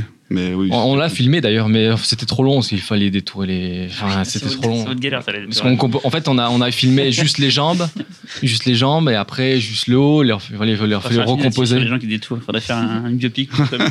détourage, ça va être super intéressant. Euh, une question de Fausto. Oui, Fausto de Boulogne-Billancourt. non, moi j'avais une question justement hors machine, parce que c'est vrai que depuis tout à l'heure on parle beaucoup de direction artistique, d'effets spéciaux, etc. Mais euh, un, un truc comme, euh, je dis un truc, c'est pas beau comme mot, mais euh, la direction d'acteur, c'est quelque chose qui vous intéresse, c'est une chose à laquelle vous êtes sensible? Est-ce que vous avez peur de vous y frotter? Parce que c'est vrai que c'est, pour le coup, euh, euh, si j'ai bien compris, vous abordez vraiment en fait euh, vos histoires avec naïveté. Je dis ça sans, sans c'est pas du tout péjoratif en fait. hein. hein, t'inquiète. Mais du coup, c'est vrai que quand on est confronté à des comédiens, on est confronté à des, à des exigences, on est confronté à de l'humain, donc à de l'imprévu aussi. Et, et dans ce cas-là, comment, comment vous réagissez? Qui est le, le- le- le mieux placé des deux pour diriger les comédiens? Parce que souvent dans les tandems, on se rend compte qu'il y en a un qui est plus du côté de la réal pure et l'autre un petit peu plus proche en fait euh, des acteurs. Comment ça se passe chez vous? Bah déjà, euh, nous on adore ça. Enfin, on pas. On va se venger sur ce point de vue-là. Et c'est vrai qu'on nous le reproche un peu, et c'est un, handicap pour l'instant, dans le sens, euh, on a passé beaucoup de temps à créer finalement des projets euh, où les acteurs étaient un peu en retrait. Et euh, maintenant, tous nos projets, le projet d'Ikerman à la base, c'est vraiment, on a travaillé déjà, parce qu'on pense acteur, on pense nous d'abord personnage. Et maintenant, on pense euh, qui va être le, le- le meilleur acteur pour euh, pouvoir camper les personnages qu'on a créés. Donc, c'est vraiment euh, les piliers qu'on met vraiment avant tout. Et c'est pareil, c'est des choses que nous, après Kedara, justement, on a beaucoup souffert de ça. Parce que justement, faire jouer le prêtre, qui était très bon d'ailleurs, c'est sûrement le meilleur rôle, le meilleur acteur du film. Parce que les prêtres sont peut-être. Bon, bref. Mais c'était quelqu'un qui avait. Il y a plusieurs niveaux d'acteurs. Enfin, c'est des gens. Euh, lui qui dans la vie était déjà euh, quelqu'un de très charismatique et il a su justement juste fallu le mettre à l'aise dans le film pour qu'il soit euh, cool mais euh, nous voilà met nos prochains tous nos prochains projets euh, euh, on va on va on va rééquilibrer euh, on va rééquilibrer ça et Mais c'est un peu le, c'est un peu le important. problème. Effectivement, on pense qu'on est des graphistes. Enfin, c'est vrai que parce que tout- avec tout ce qu'on a fait, on se dit, euh, putain, c'est des, des infographistes de fou. Ce qui est le cas. de, fou- de merde non, mais, euh, des- c'est des- et, euh, mais en fait, on est des, effectivement des réalisateurs avant tout. Enfin, on est même, alors, évidemment, on aime faire les expressions, on aime la science-fiction, on aime l'image et tout ça. Mais c'est vrai que pour nous, maintenant, dans un sens, ça, ça, ça- c'est acquis, on a assez travaillé. On sait que maintenant, on sait s'amuser sans, sans difficulté sur ce terrain-là. Mais on est des réalisateurs, on, veut raconter des histoires avec des acteurs et c'est. Et parce qu'on l'a pas encore prouvé, parce que en fait, dans un sens pour nous, c'est plus difficile et ça coûte limite plus cher de bien pouvoir faire jouer euh, des acteurs parce que ça demande du travail, ça demande euh, du coup il faut un peu plus payer les gens, il faut de la bonne prise de son, il faut. Et en fait, qu'on peut pas faire nous, on peut pas faire les effets spéciaux des acteurs même si on l'a fait un peu dans Kedara on a effet spécialisé les acteurs parce que des fois ils étaient pas Ça demande finalement on a remplacé des têtes et tout ça etc. Mais bon, Voilà, plus de temps. tout allait au bout de Voilà, plus de temps euh, pour nous pour tra- faire correctement travailler avec des acteurs que des effets spéciaux. Parce que ça, mais est c'est vrai que c'est ce qui nous intéresse ça nous intéresse vraiment et, et non non on n'a pas du tout peur au contraire euh, Ouais, on attend que ça, quoi. C'est Mm. genre euh, de bien travailler avec les. avec les- Mais là, on a un projet secret, mais vous avez- on verra. On verra. Ouais, ouais, un projet secret. Mais du coup, votre cast, en fait, parce que là, vous, vous- le, donc le, le projet, enfin votre prochain projet est censé tourner en, en langue anglaise, c'est ça? Oui. Donc du coup, ce sera un cast euh, anglo-saxon, je suppose? Ah, Il y a une subtilité. Mais euh, oui, oui. C'est que oui. des Français euh, synchronisés Non, en. Non, c'est pas ça. Non, mais on, C'est peut, rare, dire- on peut le dire, mais enfin, on peut dire. En tout cas, euh, bah, le, le, le, le casse, c'est un, c'est- c'est un casse-tête, je vais dire. ça. Pas mal. un casse-tête international, quoi. Non, mais Cyril c'est ça. te l'envie, celle-là. C'est pas pense. ça, mais quand tu rentres dans un domaine de, où, ton projet commence à coûter un certain prix, euh, il y a des données qui rentrent en jeu euh, euh, qu'on doit forcément prendre en compte. Notamment les marchés internationaux, non Euh, les marchés internationaux, voilà. Alors du coup, euh, ouais, mais euh, dans le sens que je veux dire, c'est que tu peux pas prendre cet acteur euh, parce que tu l'as tu l'as bien aimé au théâtre et si s'il s'il peut pas un minimum supporter le projet en termes international, tout ça, etc. Si personne le connaît, c'est pas sur des projets comme les nôtres, enfin comme le nôtre en tout cas. euh, de science-fiction qui est destiné à l'international et tout ça, etc. Il faut potentiellement quelqu'un. Un an. Il faut un an, voilà. Et c'est ce qui va aussi rassurer euh, les distributeurs, et etc., etc., les gens qui vont mettre de l'argent dans ton projet. Donc, c'est des choses qu'on doit prendre en compte. Euh, Bah, surtout de là où on vient, il faut qu'on, en fait, on nous dit tout le temps qu'on doit s'entourer de stars. Donc évidemment l'acteur, euh, le principal, mais même le chef opérateur. euh, dans tous les postes, on doit avoir des, des gens qui sont un peu connus Ça, pour rassurer. hein. C'est un équilibre. Euh, Oui, oui, bien sûr. Oui, évidemment, ça, les acteurs, ça, c'est pour ça le parle. public, Série. autant Voilà. les autres, c'est pour assurer, il faut effectivement un... Après, nous, on pense que, enfin, justement pour le grand public, nous, on est d'avis, euh, sans, sans prétention, je veux dire, parce que la phrase que je veux dire, elle va, être, elle va sembler prét- prétentieuse. Non, mais c'est notre, notre univers est assez fort, je pense. Mais c'est le propre de tous les films euh, de science-fiction pour qu'on n'ait pas besoin, justement, je trouve, euh, de, de grandes stars. Tu vois, dans des films comme, encore une fois, Star Wars, euh, je trouve, c'est des- à l'époque, c'était pas des gens super connus, mais c'était l'univers qui était tellement fort que. qui suffisait. Quoi. Voilà, mais après nous, c'est il n'y a, pas de problème, mais euh, euh, on- il y a des acteurs qu'on adore, qui sont connus, et si on peut les avoir, pourquoi pas Moi, C'est- j'ai une question, les 45 minutes qu'on parle de Dick Herman et tout, mais en fait, on n'a même pas pitché l'histoire du film, on n'a même pas, on sait même pas de quoi ça parle. En fait, on parle d'un concept depuis tout mais est-ce que vous pouvez, moins sur ce secret, euh, au moins nous dire qu'est-ce qu'on a vu une bande-annonce, enfin un, un proof of concept, c'est pas une bande-annonce, mais du coup, c'est quoi Dick Herman à part des, véhicules- des véhicules qui se poursuivent euh, dans la ville? Oui, mais Ça, c'était euh, pour les producteurs, je t'ai dit. Ouais. mais du coup, est-ce que vous pouvez Ah, en parler un sûr. petit peu ou vous pouvez pas Bien encore sûr, bien parler? sûr, si, on peut. Non, non, c'est pas des choses qu'on cache. Alors le pitch, les réalisateurs n'aiment pas faire les pitchs de, Alors, euh, leur projet. Hein, le début de l'histoire, je sais pas, le. le- Non, non, moi je vais le faire. Je vais, je vais, Ça va être long là. là, ça- Préparez-vous, préparez-vous. je vais tenter le coup. Non, mais déjà le contexte, on est dans un monde euh, plus d'anticipation que de, on va dire, euh, de pure science-fiction, dans le sens où on est dans 2050, donc c'est un univers, un, monde euh, qui, qui pourrait être euh, le nôtre, mais un peu changé, on va dire. Et euh, dans le monde qu'on décrit, dans un état de virtualisation, c'est-à-dire plus avancé qu'aujourd'hui, c'est-à-dire bon, voilà, tout ce qu'on connaît déjà à notre époque, les téléphones portables, les casques, voilà, l'année prochaine, la, la réalité virtuelle qui va potentiellement rentrer dans nos, dans nos foyers de manière plus grande qu'au- qu'aujourd'hui. que ça. Bon, bref, c'est des choses qui sont plus- beaucoup plus évoluées. Donc les- déjà, cette, ce, ce- ce magnifique, euh, ce- cette, cette magnifique séance de radio, on n'aurait pas eu besoin potentiellement de, de l'avoir. à- On aurait fallu qu'on ait des bons micros, mais chez nous, j'aurais eu l'impression que tu étais à côté de moi. Oui. alors j'aurais pu être, on aurait pu rester tranquillement chez nous pour faire ça. Bon, pour la radio, le Oculus Rift, ça sert à rien. Ouais, c'est pas faux. Et alors, euh, mais justement, il n'y aura plus de radio, hein, les gars. Faut arrêter. Tout sera visuel. Bon, bref, on est dans un état de, virtualisation beaucoup plus avancé. Donc, euh, euh, bon, voilà, on se pose un peu tous des questions euh, qui sont basiques dans le sens où, ouais, c'est cool. de- de- d'a- d'accéder à ces nouvelles technologies, etc. En même temps, on- c'est clair qu'on potentiellement on perd un peu de, de le contact humain. C'est des choses qui qui- qu'on peut perdre et qui, peuvent inquiéter aussi. Et voilà, on se pose beaucoup de questions sur la matérialité qu'on mais qui, qui, qui, devient justement virtuelle et donc euh, ont une perte humaine qui, est importante. Et justement, notre personnage principal est quelqu'un qui est nostalgique de, euh, de cette époque, de notre époque. Un peu, alors du coup, ça peut être encore une fois des gens, euh, ça pourrait être nous, notre génération, euh, qui ont grandi dans les années 80, 90. euh. Alors du coup, là, le concept qu'il faut comprendre, et c'est le, le- entre guillemets euh, l'originalité, le vrai concept du film, c'est que notre personnage, lui, il faut comprendre ça, il retrouve cette réalité, cette matérialité dans les films des années 80, 90. Enfin, non, on, on situe pas d'ailleurs. C'est en tout cas euh, les films quand ils étaient faits en pellicule, où justement il y avait une forme de matérialité, de réalité. Ils retrouvent justement dans ces films-là euh, cette authenticité qu'on a perdue, que son époque a perdue. Du coup, il va adorer des gens comme euh, Steve McQueen, Belmondo, euh, des, des acteurs qui, qui étaient vraiment euh, au-delà de l'acteur, qui faisaient même leur propre cascade, etc. Chuck Norris. Chuck Norris, ouais, c'est pas faux. Je l'ai pas dit dans la note d'intention, ça. Mais euh, du coup, il va un peu comme un Don Quichotte du futur. J'aime bien cette analogie parce que il y a un peu ce concept-là de passage d'une époque à une autre déjà dans le bouquin de Mais c'est un personnage qui, euh, du coup, va se comporter un peu comme les héros qu'il admire. Et du coup, va se confronter de manière euh, réelle au monde euh, virtuel dans lequel il est, enfin virtuel, réellement dans le monde, dans la société dans laquelle il vit, et va potentiellement, ouais, de manière brutale, bousculer un peu les vérités de cet univers. Et en peut-être potentiellement rééquilibrer ou essayer tenter de rééquilibrer euh, virtuelle réalité de cette manière-là. Bon, voilà, ça c'est le, C'est un peu comme Matrix, un petit peu. Pourtant, vous dites Alors- que vous n'êtes pas très très fan, mais c'est Bah, non, je Les pense mondes. euh, Je, ouais, c'est bah, c'est la première fois que la, la réalité, euh, la réalité virtuelle est un point dans Matrix qui est important, Ouais.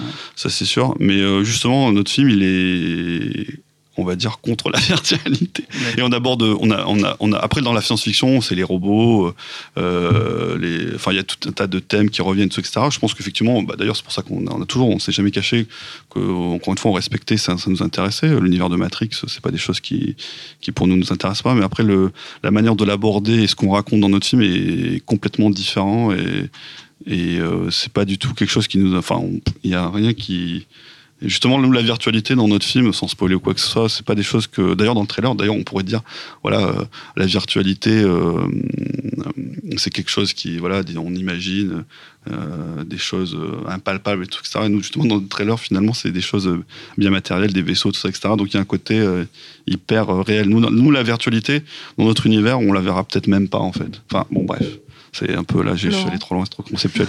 Et du coup, c'est marrant de faire un film contre la virtualité pour des, pour des réalisateurs qui se reposent autant, euh, qui ont autant besoin en fait de l'impalpable Mm. pour avoir les moyens de matérialiser les visions que vous avez envie de matérialiser. Bon, alors, c'est euh, une bonne euh, remarque, mais alors je me suis mal exprimé. Je pense qu'on n'est pas contre la virtualité.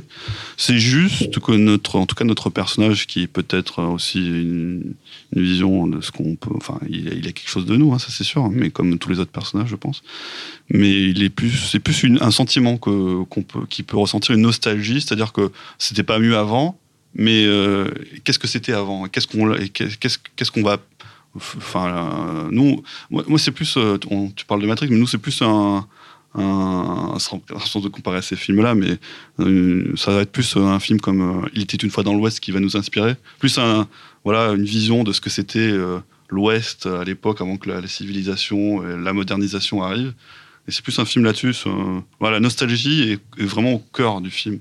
ça Et c'est rappelle ça un qui petit nous peu, intéresse. ça rappelle un petit peu. Jurassic World qui parle un petit peu de la Ah même oui. chose. euh, Ah, moi, je l'ai pas vu, alors ça vitry, vas-y. qui parle un petit peu de la même chose en matière Non. de- d'an- d'anciennes générations de, de- de dinosaures euh, créés génétiquement contre, contre le nouveau qui sont, euh, qui sont plus de pure race, on va dire, et qui sont des bidouillages. Euh, voilà, ça rappelle un petit peu ça. aussi Demolition Man aussi où il y a là qui est nostalgique d'un passé et Tout à fait. et qui euh, Bah, il, est, il est Denis nostalgique. Aussi. Non, pas du tout. Pardon. je- Savitri. Nirvana. Il est, il est nostalgique, euh, mais euh, d'une fiction passée en fait. Enfin, c'est comme, euh, c'est comment lui voit le passé, comment il le fantasme. Donc, il est, c'est, donc c'est pas une nostalgie du euh, avant c'était mieux. Effectivement, il, dans un sens, il n'a pas forcément connu. Enfin, Don Quichotte, euh, le personnage, il l'a pas forcément connu. Il voit ça dans ses livres. Donc, il fantasme un monde qui a peut-être jamais existé. Donc, ça reste une fiction, mais euh, ça reste émotionnel. Donc, c'est un, un rejet euh, émotionnel. euh, de ses fantasmes. Et- et- et- Il est pas à sa place quoi, il se sent pas à sa C'est place. voilà, il, vit, il dans un monde euh, qui, est aussi, qui est aussi une fiction, mais une, une fiction virtuelle. Donc en fait, c'est la fiction, euh, Là, ça Euh, devient compliqué. Là, ça devient compliqué. c'est la guerre, T'as perdu tout le c'est monde. la fiction matérielle, physique contre la fiction Et virtuelle donc dans c'est un on va. personnage qu'on va retrouver dans d'autres univers, euh, projet Carman, ou c'est plutôt un c'est qu'est-ce qui en fait euh, parce qu'on a dit ça au tout début que c'était un, un bébé qui voulait grandir, enfin c'était ça et c'est ça qu'on va retrouver dans d'autres d'autres univers. Est-ce que par exemple l'autre projet dont on parle depuis tout à l'heure de façon secrète et que vous ne citez jamais, Il parle de quoi l'autre projet euh, Vous avez deux projets sur le feu, donc il y a Ickerman et l'autre c'est. Non, il y en a encore un autre. Ah Dis entre. non, non, mais en fait, on, bien sûr, il y a des. Enfin, nous, c'est souvent comme ça qu'on travaille. D'ailleurs, c'est, c'est ça, ça, ça vient d'une émotion, d'un sentiment, d'une, d'une. euh, C'est la force finalement. on n'attirait pas. On n'a pas forcément conceptualisé tout le truc de manière claire et, euh, et voilà, mais c'est. C'est, on verra justement, bah, comme quand, quand tu crées un enfant, justement, il, il- on attend de, même si on a un peu des, voilà, des ambitions pour cet enfant, on, on attend de le faire le, le- qu'il fasse le- ses premiers pas euh, voilà, dans un premier film pour voir euh, là nous où on en est émotionnellement et qu'est-ce que, comment on va le faire euh, continuer euh, par la suite. Mais, Mais on il a- voudrait pas trop. Il a le même nom, communiquer. effectivement. quand même. Ouais, pas exactement, mais Après, y a- y a- y a- pas exactement, pas Il n'y a, pas cette idée de mythologie globale en fait avec euh, des films qui se répondent euh, les uns les autres. Sûrement, euh. si, si, sûrement. Enfin, Parce que vous avez l'air quand même de penser et de bâtir votre univers justement euh, euh, voilà, pièce, enfin, pièce Ouais, par pièce et, et- Ouais. et- et du coup ça a l'air d'aboutir à quelque chose qui C'est vrai, mais euh, il y a une part de, de non maîtrisé qu'on veut pas maîtriser Mm. et qu'on qui va se- qu'on veut justement se donner la chance et la possibilité de maîtriser au fil du temps. Et euh, je voulais savoir si vous aviez déjà envisagé de développer votre univers sur d'autres formats, genre la série ou le jeu vidéo, mais aussi pour des raisons euh, de moyens, en fait. C'est-à-dire pourquoi le long métrage euh, euh, obligatoirement, en fait? Ou pas, d'ailleurs. Eh, ou pas, là. C'est c'est le cas? Ah, ouais, vas-y. Ah. J'aime pas le jeu Ou c'est vidéo. secret? Moi j'aime le jeu vidéo, toi c'est l'équilibre. Alors. C'est l'équilibre total. Non, moi, j'adore le jeu vidéo et je, je suis on est un peu d'une génération où on a vu son évolution au fil du temps. et moi, ça, me- passionne, surtout sur un plan. On va parler de jeux vidéo là, attention. il y a un côté, euh, enfin, il y a un côté voisin du cinéma qui est intéressant. euh, et- mais j'aime beaucoup aussi le côté technologique justement de, de l'évolution du jeu vidéo. Et, enfin bref, c'est un autre débat. Mais euh, pourquoi pas Enfin, moi, ça m'intéresse. Je pense que je, pourquoi le, pourquoi le cinéma Parce que effectivement, pourquoi pas, mais c'est peut-être le, le média dans lequel on, le plus naturellement on arrive à s'exprimer. Après, il y a des. Justement, parce que c'est qu'un média finalement, et euh, par exemple, là, il y a les nouvelles technologies euh, qui arrivent avec les casques et tout ça, etc. C'est des choses qui nous intéressent. Et euh, peut-être une autre façon de raconter les histoires. Et peut-être que. Voilà, comme tu disais, enfin, comme on a les trucs en tête, bah, le projet, le fameux projet dont on parle pas, euh, on l'avait pensé d'une façon, mais c'est vrai qu'avec ces nouveaux médias, on est en train de réfléchir, on se dit putain, ça serait potentiellement intéressant. Un et- porno C'est- Parce que c'est là. Bien, euh, ex- ouais, bah voilà. c'est c'est- bien, les gars. Sci-fi porno quoi. Ça il fait fallait peur le de- dire. Il n'y aura pas trop d'effets spéciaux, du coup, c'est ça qui est bien. Ah, tu sais- Pour la direction d'acteur, euh, il y a des choses à apprendre aussi de ce Est-ce côté. qu'il je va pense. falloir faire du détourage ou pas bah, si c'est pas nous qui le faisons, ça. va. Et mais le, par, Savitri. par contre, le- Sérieux. Tu peux recentrer le débat, vas-y, recentre. jeu vidéo, c'est une narration différente. Ça n'a aucun rapport avec le. Donc on peut pas. Donc c'est nous, c'est vrai que c'est euh, le cinéma, c'est fluide et ça nous, c'est ce qui, enfin, euh, Parler c'est ce plus qui nous naturel. fait vibrer. On parlait de, de pornographie, nous, c'est les mal choisis, mais c'est le. C'est ce qui, enfin, on le ressent vraiment. Là, c'est euh, émotionnellement. Tu euh, contrôles mieux peut-être dans le cinéma. Parce que tu imposes ton point de vue. tu- voilà, tu- c'est une vision. tu- Voilà, c'est une vision de, de, de quelqu'un. Donc c'est vrai que c'est tout de suite, enfin, c'est fluide, c'est facile pour nous. Je veux dire, c'est un médium qui nous est euh, familier. Tout le reste, après, c'est Ouais. intéressant, mais c'est une autre façon de raconter. Donc Mais la série télé, par exemple, c'est- le fait de segmenter son histoire en, en morceaux, du coup, plutôt qu'un film, blo- un bloc et tout. le- le- pour la série. Ouais, Oui, mais ça c'est notre. euh, ouais, ouais, mais on a des, effectivement des. Ah, ça, c'est projets. Ça, mais on l'a- on en a pas parlé celui-là. C'est une autre façon, mais pa- pareil, pareil, c'est une autre façon de raconter l'histoire. Mais, Donc, c'est, mais euh, c'est, ça nous paraît pas antinomique avec euh, un film de cinéma, une série. Enfin, c'est, pour nous, c'est la même chose, euh, mais dans un style un peu différent. Mais Après, on conçoit les films, on conçoit aussi les, les films comme des œuvres, on va dire. Comme si... C'est vrai que si on pouvait euh, faire un film comme on peint sur une toile, euh, ça serait les pieds. Dans un sens, c'est ce qu'on a fait jusqu'à présent, parce qu'on on a toujours fait tout, Tout seul, tout seul, en fait. Donc, dans un sens, Carpenter Brut, c'est une, une toile qui a pris six mois, donc c'est pas très long, en fait. Le... Mais, euh, mais c'est impossible de faire un film comme tu fais une toile, parce que ça, coûte trop cher. Ouais, Voilà, t'es obligé de travailler avec des milliers de seul. personnes. Et euh, voilà, et puis ça coûte très cher. Donc, euh, Et mais la série, c'est pas vraiment ça. C'est ça.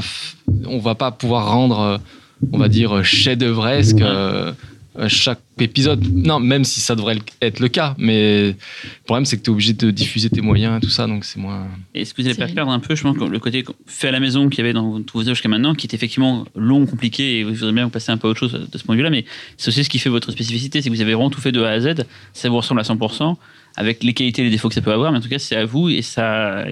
Et du coup, est-ce que vous n'avez pas perdre un Oui, petit peu en laissant tomber Si. le, côté spécial On va perdre, mais tant pis, parce que ça permettra d'aller plus loin d'un- autre côté. Justement, on, on- on travaillera mieux avec les acteurs. On, Oui, dans un sens, évidemment, le combat, enfin, le faire un film pour un réalisateur, c'est c'est se battre pour essayer de faire en sorte que ta vision, c'est ce que tu as dans la tête, essayer de le- l'extérioriser. Mais Euh, c'est Hitchcock qui disait euh, la seule fois où ton film il est fini, c'est quand tu l'as écrit. Après, c'est euh, que la régression et c'est euh, c'est faire en sorte euh, de faire exister ton film comme Mm. tu l'as dans ta tête. Et c'est un combat constant compromis, tous les jours. Oui, mais Mm. du, donc euh, c'est que là que c'est un combat. Après, là pour un- Carpenter Bruce, c'était pas. un- Ouais. Il y en avait un, mais c'est vrai qu'on avait carte blanche. Enfin, pour tout ce qu'on a fait jusqu'à présent, c'était on était libre. euh, donc c'était. Mais c'est vrai que c'est un jeu, euh, on à travailler avec des gens, euh, des producteurs, etc., c'est toujours en train d'essayer. De... Enfin, il faut toujours ex- tout expliquer. Ce qui est aussi intéressant parce que ça te permet aussi de prendre du recul sur ton propre travail, de voir potentiellement des défauts que tu n'avais pas vus si tu t'étais pas vraiment penché pour justement. Oui, Mais on perd, une, enrichit. on, perd- on perd une forme de, de spontanéité, ça c'est sûr. Après, euh, ouais, c'est un combat euh, qui peut être enrichissant, donc, euh, comme euh, quand, quand tu travailles avec des gens intelligents et, et qui ont aussi potentiellement des choses à apporter au projet. Mais après, ouais, c'est comme, euh, c'est comme de l'aïkido, je crois. C'est, c'est-à-dire qu'on te donne un coup, tu l'évites, tu dis ouais, ouais, enfin, et après tu le retournes. Tu euh, m'arraves le gars. quoi. tu m'arraves le gars. Finalement, tu, au final, tu fais toujours ce que tu veux. et- mais euh, voilà. Bon, ça nous fait pas peur en tout cas. Laurent? Euh, je me demandais si un jour vous auriez envie de vous frotter contre. euh, Enfin, contre. On reste avec le porno, hein. par émission, j'ai toujours un, un qui fourche sur un truc assez, euh, assez euh, douteux, mais bref. C'était là, c'est bon, maintenant c'est passé. Euh, vous frottez à un univers qui ne nécessiterait, nécessiterait aucune manipulation numérique. C'est-à-dire euh, laisser, euh, réussir à laisser de côté. Euh, Déjà quelque chose qui vous passionne autant que ça peut vous encombrer, j'imagine, parfois dans, dans la dans l'envie de, de matérialiser quelque chose et d'un polar, enfin, tu vois, quelque chose. Bah, euh, moi, je Ouais. pense que oui. Enfin, c'est pas antinomique du tout. En tout cas, nous, la science-fiction, ça nous intéresse parce que c'est avant tout euh, euh, une thématique qui nous plaît euh, sur la- d'un point de vue philosophique, tout ça, etc. On est des grands philosophes, donc on aime bien réfléchir là-dessus. Ça nous parle et et voilà. Après, euh, mais la bémol que j'apporterais, c'est que même un- vu que le film finalement c'est une matérialité, une image. euh, quelle qu'elle soit. C'est-à-dire que même si tu fais un film, euh, euh, une, une connerie, une comédie euh, euh, qui ne demande pas d'effets spéciaux, tu vas forcément avoir besoin. Enfin, tu vas forcément pas, pas forcément, mais je veux dire, le numérique, ça te permet pas que faire des effets spéciaux euh, grandioses, etc. Ça peut juste euh, Bien sûr. euh, euh, bon, George Lucas, bon, c'est, je parle beaucoup de Star Wars, je sais pas pourquoi ça, mais il, s'amuse au niveau du montage à dire ah tiens le, le- ce personnage-là, je veux qu'il rentre un peu plus vite dans le plan, ça va accélérer le prix, enfin Mm. bon des trucs comme ça. Donc je veux dire, le fait aussi beaucoup, ça. ouais voilà, donc c'est des, Oui, puis la plupart des effets spéciaux qu'on fait, c'est parce qu'on ne peut pas les avoir, Mm. euh, on n'a pas les moyens de les avoir en vrai. Donc, euh, Oui, mais justement, nous on voit ça, ça comme un tableau, termes de nous on voit ça comme un tableau pour, pour améliorer encore une fois. Ouais. euh, et voilà, tu peux t'amuser. T'as le, le, les acteurs, c'est un premier, une première couche. euh, le montage, machin, les effets spéciaux, pourquoi pas C'est pas, on va pas pas faire des effets spéciaux pour pas faire des effets Mm. spéciaux. Et, mais c'est vrai que de retravailler le réel, donc c'est vrai que ça, ça nous plaît. C'est- ça en fait. de ouais. retravailler le réel, c'est euh, Ça nous plaît, on on a envie, on a, c'est vrai que c'est euh, jubilatoire et c'est vrai que euh, si c'est bleu, on voudra le faire rouge, on voudra euh, tirer quelque chose du réel. Mais En fait, c'est On a ça qui besoin de m'intéressait de travailler. savoir, c'est si c'était ça. finalement si c'était euh, si, si la- votre passion c'était justement cet outil-là qui vous permet de, de transformer de, de transcender une vision ou au contraire si le jour où vous disiez bah tiens on pourrait finalement euh, avoir euh, une vision plus immédiate euh, qu'elle qu'elle nous prenne pas six mois six ans Non, mais ça, on espère. euh, on espère qu'on pourra le faire, mais je pense qu'on pourra le faire euh, quand on aura déjà fait d'autres films, en fait. Mm. Parce que c'est vrai que on se voit pas arriver avec un, un scénario sous le bras. bonjour, on va faire un film. C'est vrai qu'on a dû faire tout ce qu'on a fait jusqu'à présent euh, pour montrer euh, notre univers et euh, voilà. Après, ça a été notre école. C'est vrai que maintenant, on, est, on est là-dedans. On peut pas lâcher ça. On peut pas arriver et dire. euh, sûr. on fait une comédie, j'en saurais pas. De, ça serait- Mais d'ailleurs, je, me- pas enfin, Je- je ce voir que, Ackerman. ce que demandait euh, Laurent. je me demandais aussi si, au moment de l'écriture, des fois, vous vous imaginiez pas quel type d'effets spéciaux vous allez, enfin quel défi même vous allez vous lancer en, en termes d'effets spéciaux Hmm. pour réaliser une scène. Non, pas du tout. Non. Euh, on pense euh, quand on écrit euh, plus un- une réflexion de producteur finalement. C'est-à-dire que oui, cette scène-là, ça va être compliqué, ça va demander beaucoup d'argent, etc. Bon, même si ça nous réfrène pas, mais on a quand même ça en tête. On se dit, on n'est pas complètement à côté de la plaque. Peut-être qu'on est traumatisé justement un peu de Kedara, mais on va réfléchir. On va, il va avoir cette réflexion. Par contre, on se dit pas, non, non, on s'en fout complètement de. Comme je le disais, des fois ce qu'on va mettre dans notre film, c'est des choses qui, effectivement, seront peut-être innovantes, tout ça, etc. Mais ça découle euh, d'une, du- plutôt de, de- d'un élément narratif qu'on avait besoin d'aborder. Et voilà. Donc c'est pas du tout, on n'essaye pas d'impressionner, faire le dernier fait spécial à la cool. On s'en fout. Euh. Tout à l'heure, vous parliez des Wachowski. euh, J'ai l'impression que vous essayez de vous détacher un petit peu euh, de, de, de tout ce qui a pesé peut-être sur le, fait qu'on vous a collé aussi l'étiquette de réalisateur de fan film, tout ça, etc. Mais quand je, vois euh, Hikerman ou quand je vois aussi euh, le clip pour Captain Brut, je vois aussi un petit peu du, du Cloud Atlas, je vois du Speed Racer, tout ça, etc. Donc je vois aussi du Wachowski euh, post-Matrix. Est-ce que ça c'est quelque chose de conscient ou est-ce que ça reste aujourd'hui l'une des références les plus assumées de votre univers ou, ou, ou pas du tout quoi? Ou en fait c'est, quelque chose Je qui est pense que c'est plus Ouais. par rapport à ce que tu disais, enfin, ce que, je sais plus qui disait ça tout à l'heure, mais euh, ou moi peut-être. on a un peu tous les mêmes influences et je pense que les Wachowski, euh, ils ont les mêmes influences que nous. hein. Je veux dire, ils ont regardé euh, Matrix, c'est quoi finalement C'est ils ont ils ont d'ailleurs des fois ils ont un peu pompé, mais ils ont retranscrit euh, leur amour euh, des mangas et tout ça Ah oui, ils, ont, ils ont beaucoup pompé. Voilà, Enfin, bon, Matrix, c'est, c'est, c'est bien en que fait, toi c'est- qui le dis. non, non, mais, non, mais, c'est- mais de toute façon, Mais oui, oui, on est mais même la science-fiction depuis, depuis maintenant de nombreuses années, et Matrix, c'est le symbole justement de cette Exactement. SF complètement Après, la- composite et postmoderne, Exactement. mais qui En retranscrit fait, ils ont réussi à faire vie, pour moi une recette créée, euh, qui fonctionne surtout dans le 1, mais euh, ils ont rien inventé quoi. Enfin, c'est une influence. Voilà. Donc un on- beau on- mélange. alors être influencé par des gens qui sont complètement. Enfin, Après, le nombre de bons films, le nombre de bons films de science-fiction, finalement, ça court pas les rues. Il n'y en a pas énormément. Donc, on les a tous vus, on les, et on les adore. Après, le- la- c'est des, forcément, c'est des, euh, des, des inspirations. Il y a la BD euh, qui peut peut-être vous inspirer beaucoup. euh. Ouais, mais alors, mais Comme la coup, BD c'est- inspire les Wachowski Ouais, aussi Ouais, énormément. Mais Mm. je pense que c'est euh, c'est c'est inconscient vraiment. On se dit pas. euh, on, euh, effectivement, depuis Kedara, même si Kedara, on essaie de s'approprier l'univers, essayer de, notre, de, il de fallait faire notre respecter. Il fallait respecter. euh, Ouais, juste les codes, mais on Même a- si on les a pas totalement respectés, on, nous l'a beaucoup reproché d'ailleurs, parce que dès que tu es un peu insolent vis-à-vis d'un univers, euh, bah, les gens qui l'aiment euh, du te permettent pas, te permettent pas de, de, de- voilà, de, de, de sortir un peu de, de- des traces. Mais juste, ouais, mais Speed Racer, juste pour ça, ça me fait penser à ça. Parce que Ouais, Speed Racer, euh, pas du tout, mais euh, nous, c'était pole position, tu vois. Donc, euh, et, et les, et les Américains, ils ont pas cette- forcément cette référence qui est un dessin animé donc franco-japonais.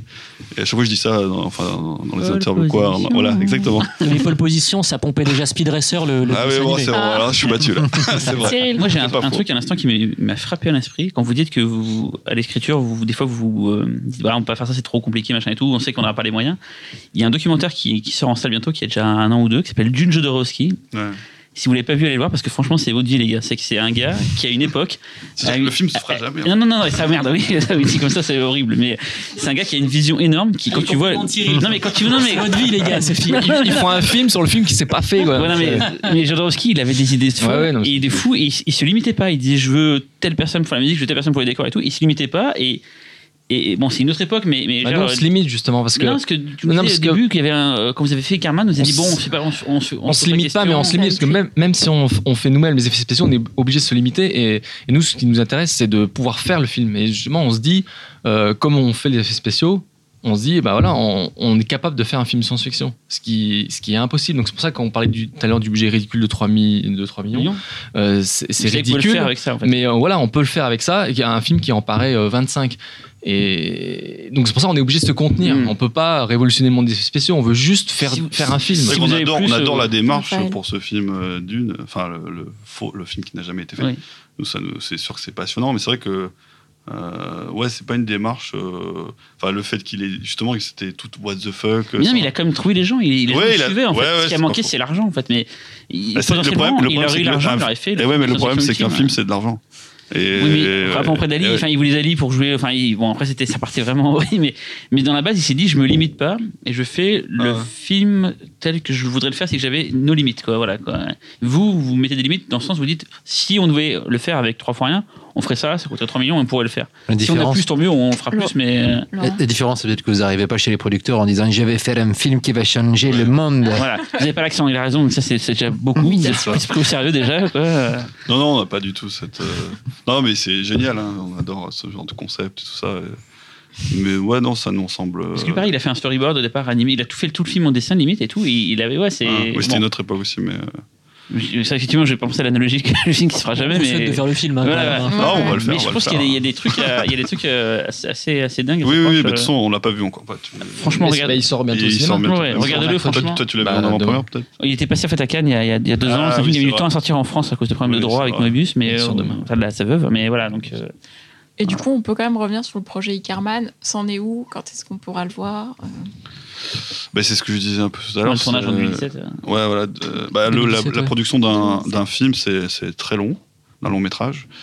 Et euh, donc, en fait, il faut déjà à chaque fois euh, valider chaque étape. Donc, pour l'instant, on est vraiment au début. Et euh, là, on va, potentiellement faire lire euh, le scénario à des acteurs, parce que c'est ça. Si on a tel acteur qu'on a envie d'avoir, euh, bah, ça fera avancer aussi euh, plus rapidement les choses et concrétisera un peu plus le projet. Maintenant, euh, nos producteurs voilà, commencent à communiquer en, en- dans les festivals en off euh, avec des, des gens qui sont susceptibles euh, d'accompagner le projet. Et pour l'instant, c'est. On va dire qu'ils sont enthousiastes. Ça répond bien. ouais. Et vous Ouais. avez, vous avez peut-être peut-être trop tôt, mais trouvé un, un- ou obligé d'approcher des distributeurs français, parce que c'est ça en France. Il y a le Sapinel Trinité, c'est le distributeur, Ouais, le préachat télé, et après euh, un Ouais, producteur. Bon, on va, je pense que la stratégie des, des producteurs, c'est plus de passer par les Américains pour ensuite revenir en France. Parce qu'en en France, c'est vrai que. Oula, on attention ce que tu vas dire là. Attention ce que tu vas dire. Non, mais pour, pour, mais c'est en pas fait, notre partie, pour, euh, lever C'est l'intérêt. sur une partie de. Lever l'intérêt, lever l'intérêt des Français, ils ont envie de, de, de lever l'intérêt des États-Unis. parce Et la Chine. que ça intéresse. Et la Chine, bien sûr. Non, oui, je rigole. Non, mais c'est beaucoup Oui, de effectivement, productions, euh, effectivement. Christophe Bon, Gans, son nous, prochain ça, on film, il le maîtrise fait pas. en coproduction avec la Chine, je crois. Il fait Euh, un Je regarde Fausto euh, qui m'acquiesce, parce que l'émission, c'est ça en fait. Hein, le... Fausto, t'as- Oui, Oui, sous oui, je les sais mers, pas il si cherche cette les information peut être communiquée, mais tu la donnes. Bon, si, ça a été dit, ça a été dit sur des variétés, je et tout. Ah donc ouais, c'est ouais, voir ok, des- très bien. Euh, oui, oui. Mais du coup, euh, ce sera une coproduction. Enfin, il n'y aura pas que de l'argent français, si je comprends bien, parce que vous parlez des États-Unis, tout ça, etc. Il y aura. Je connais pas les deals, euh, fr- parce qu'effectivement, coproduction améri- euh, franco-américaine, c'est rare. Donc après, je sais pas de quel, mo- Non, le, de quel le- moyen. la- la- je vais hyper caricaturer le truc, donc ça sera pas exactement la réalité, mais ça suffira pour nous. euh, Enfin, c'est-à-dire que le but est d'essayer de faire un film européen euh, avec les Américains, Mais européen, c'est-à-dire avec d'autres pays que la France. potentiellement, oui, c'est possible. mais euh, bien sûr, mais euh, c'est euh, euh, effectivement, enfin nous après, nous c'est encore une fois plus une stratégie de nos producteurs, ils savent avec qui ils veulent travailler. Et, et c'est pas nous, nous voilà, nous encore une fois. C'est des choses qui nous intéressent, euh, bien sûr, mais euh, euh, c'est pas voilà, on, a, on s'associe avec des gens qui sont susceptibles de nous enlever cette épine du pied. Mm. Enfin voilà, de- Pour que la partie. voilà, nous, on est des gros cons d'artistes, euh, on, on s'en fout. mais bon, je caricature et le but c'est de travailler avec eux, mais pas pour eux. Voilà, c'est ça la subtilité. Mm. C'est- peut-être ça que nous on veut garder. Voilà, parce que ben voilà, on sait très bien. Enfin, nous de- de- depuis longtemps, on nous dit allez aux États-Unis, hein, vous allez. Vous allez vous faire exploiter. mais mais euh, c'est pas du tout ce qu'on a voulu. Enfin, en tout cas, nous, on a la- on a l'ambition, peut-être la prétention, en tout cas, d'avoir un film euh, où artistiquement, on a des choses euh, à dire. Nous, on n'est pas trop fan euh, bah, de la production. Enfin, on ne va plus trop au cinéma parce que, en tout cas, dans le niveau blockbuster, tout ça, c'est pas des choses, des films qui finalement nous parlent vraiment. Et je pense que il y, a des choses à faire avec peut-être. Euh, voilà, l'idée de nos producteurs, c'est ça, c'est-à-dire faire des films qui coûtent, qui sont ambitieux visuellement, qui sont dans des, dans des, dans des, dans une production contenue, ça coûte pas des milliards à descendre, parce que c'est ça. Plus un film coûte cher, plus tu perds de liberté pour le faire.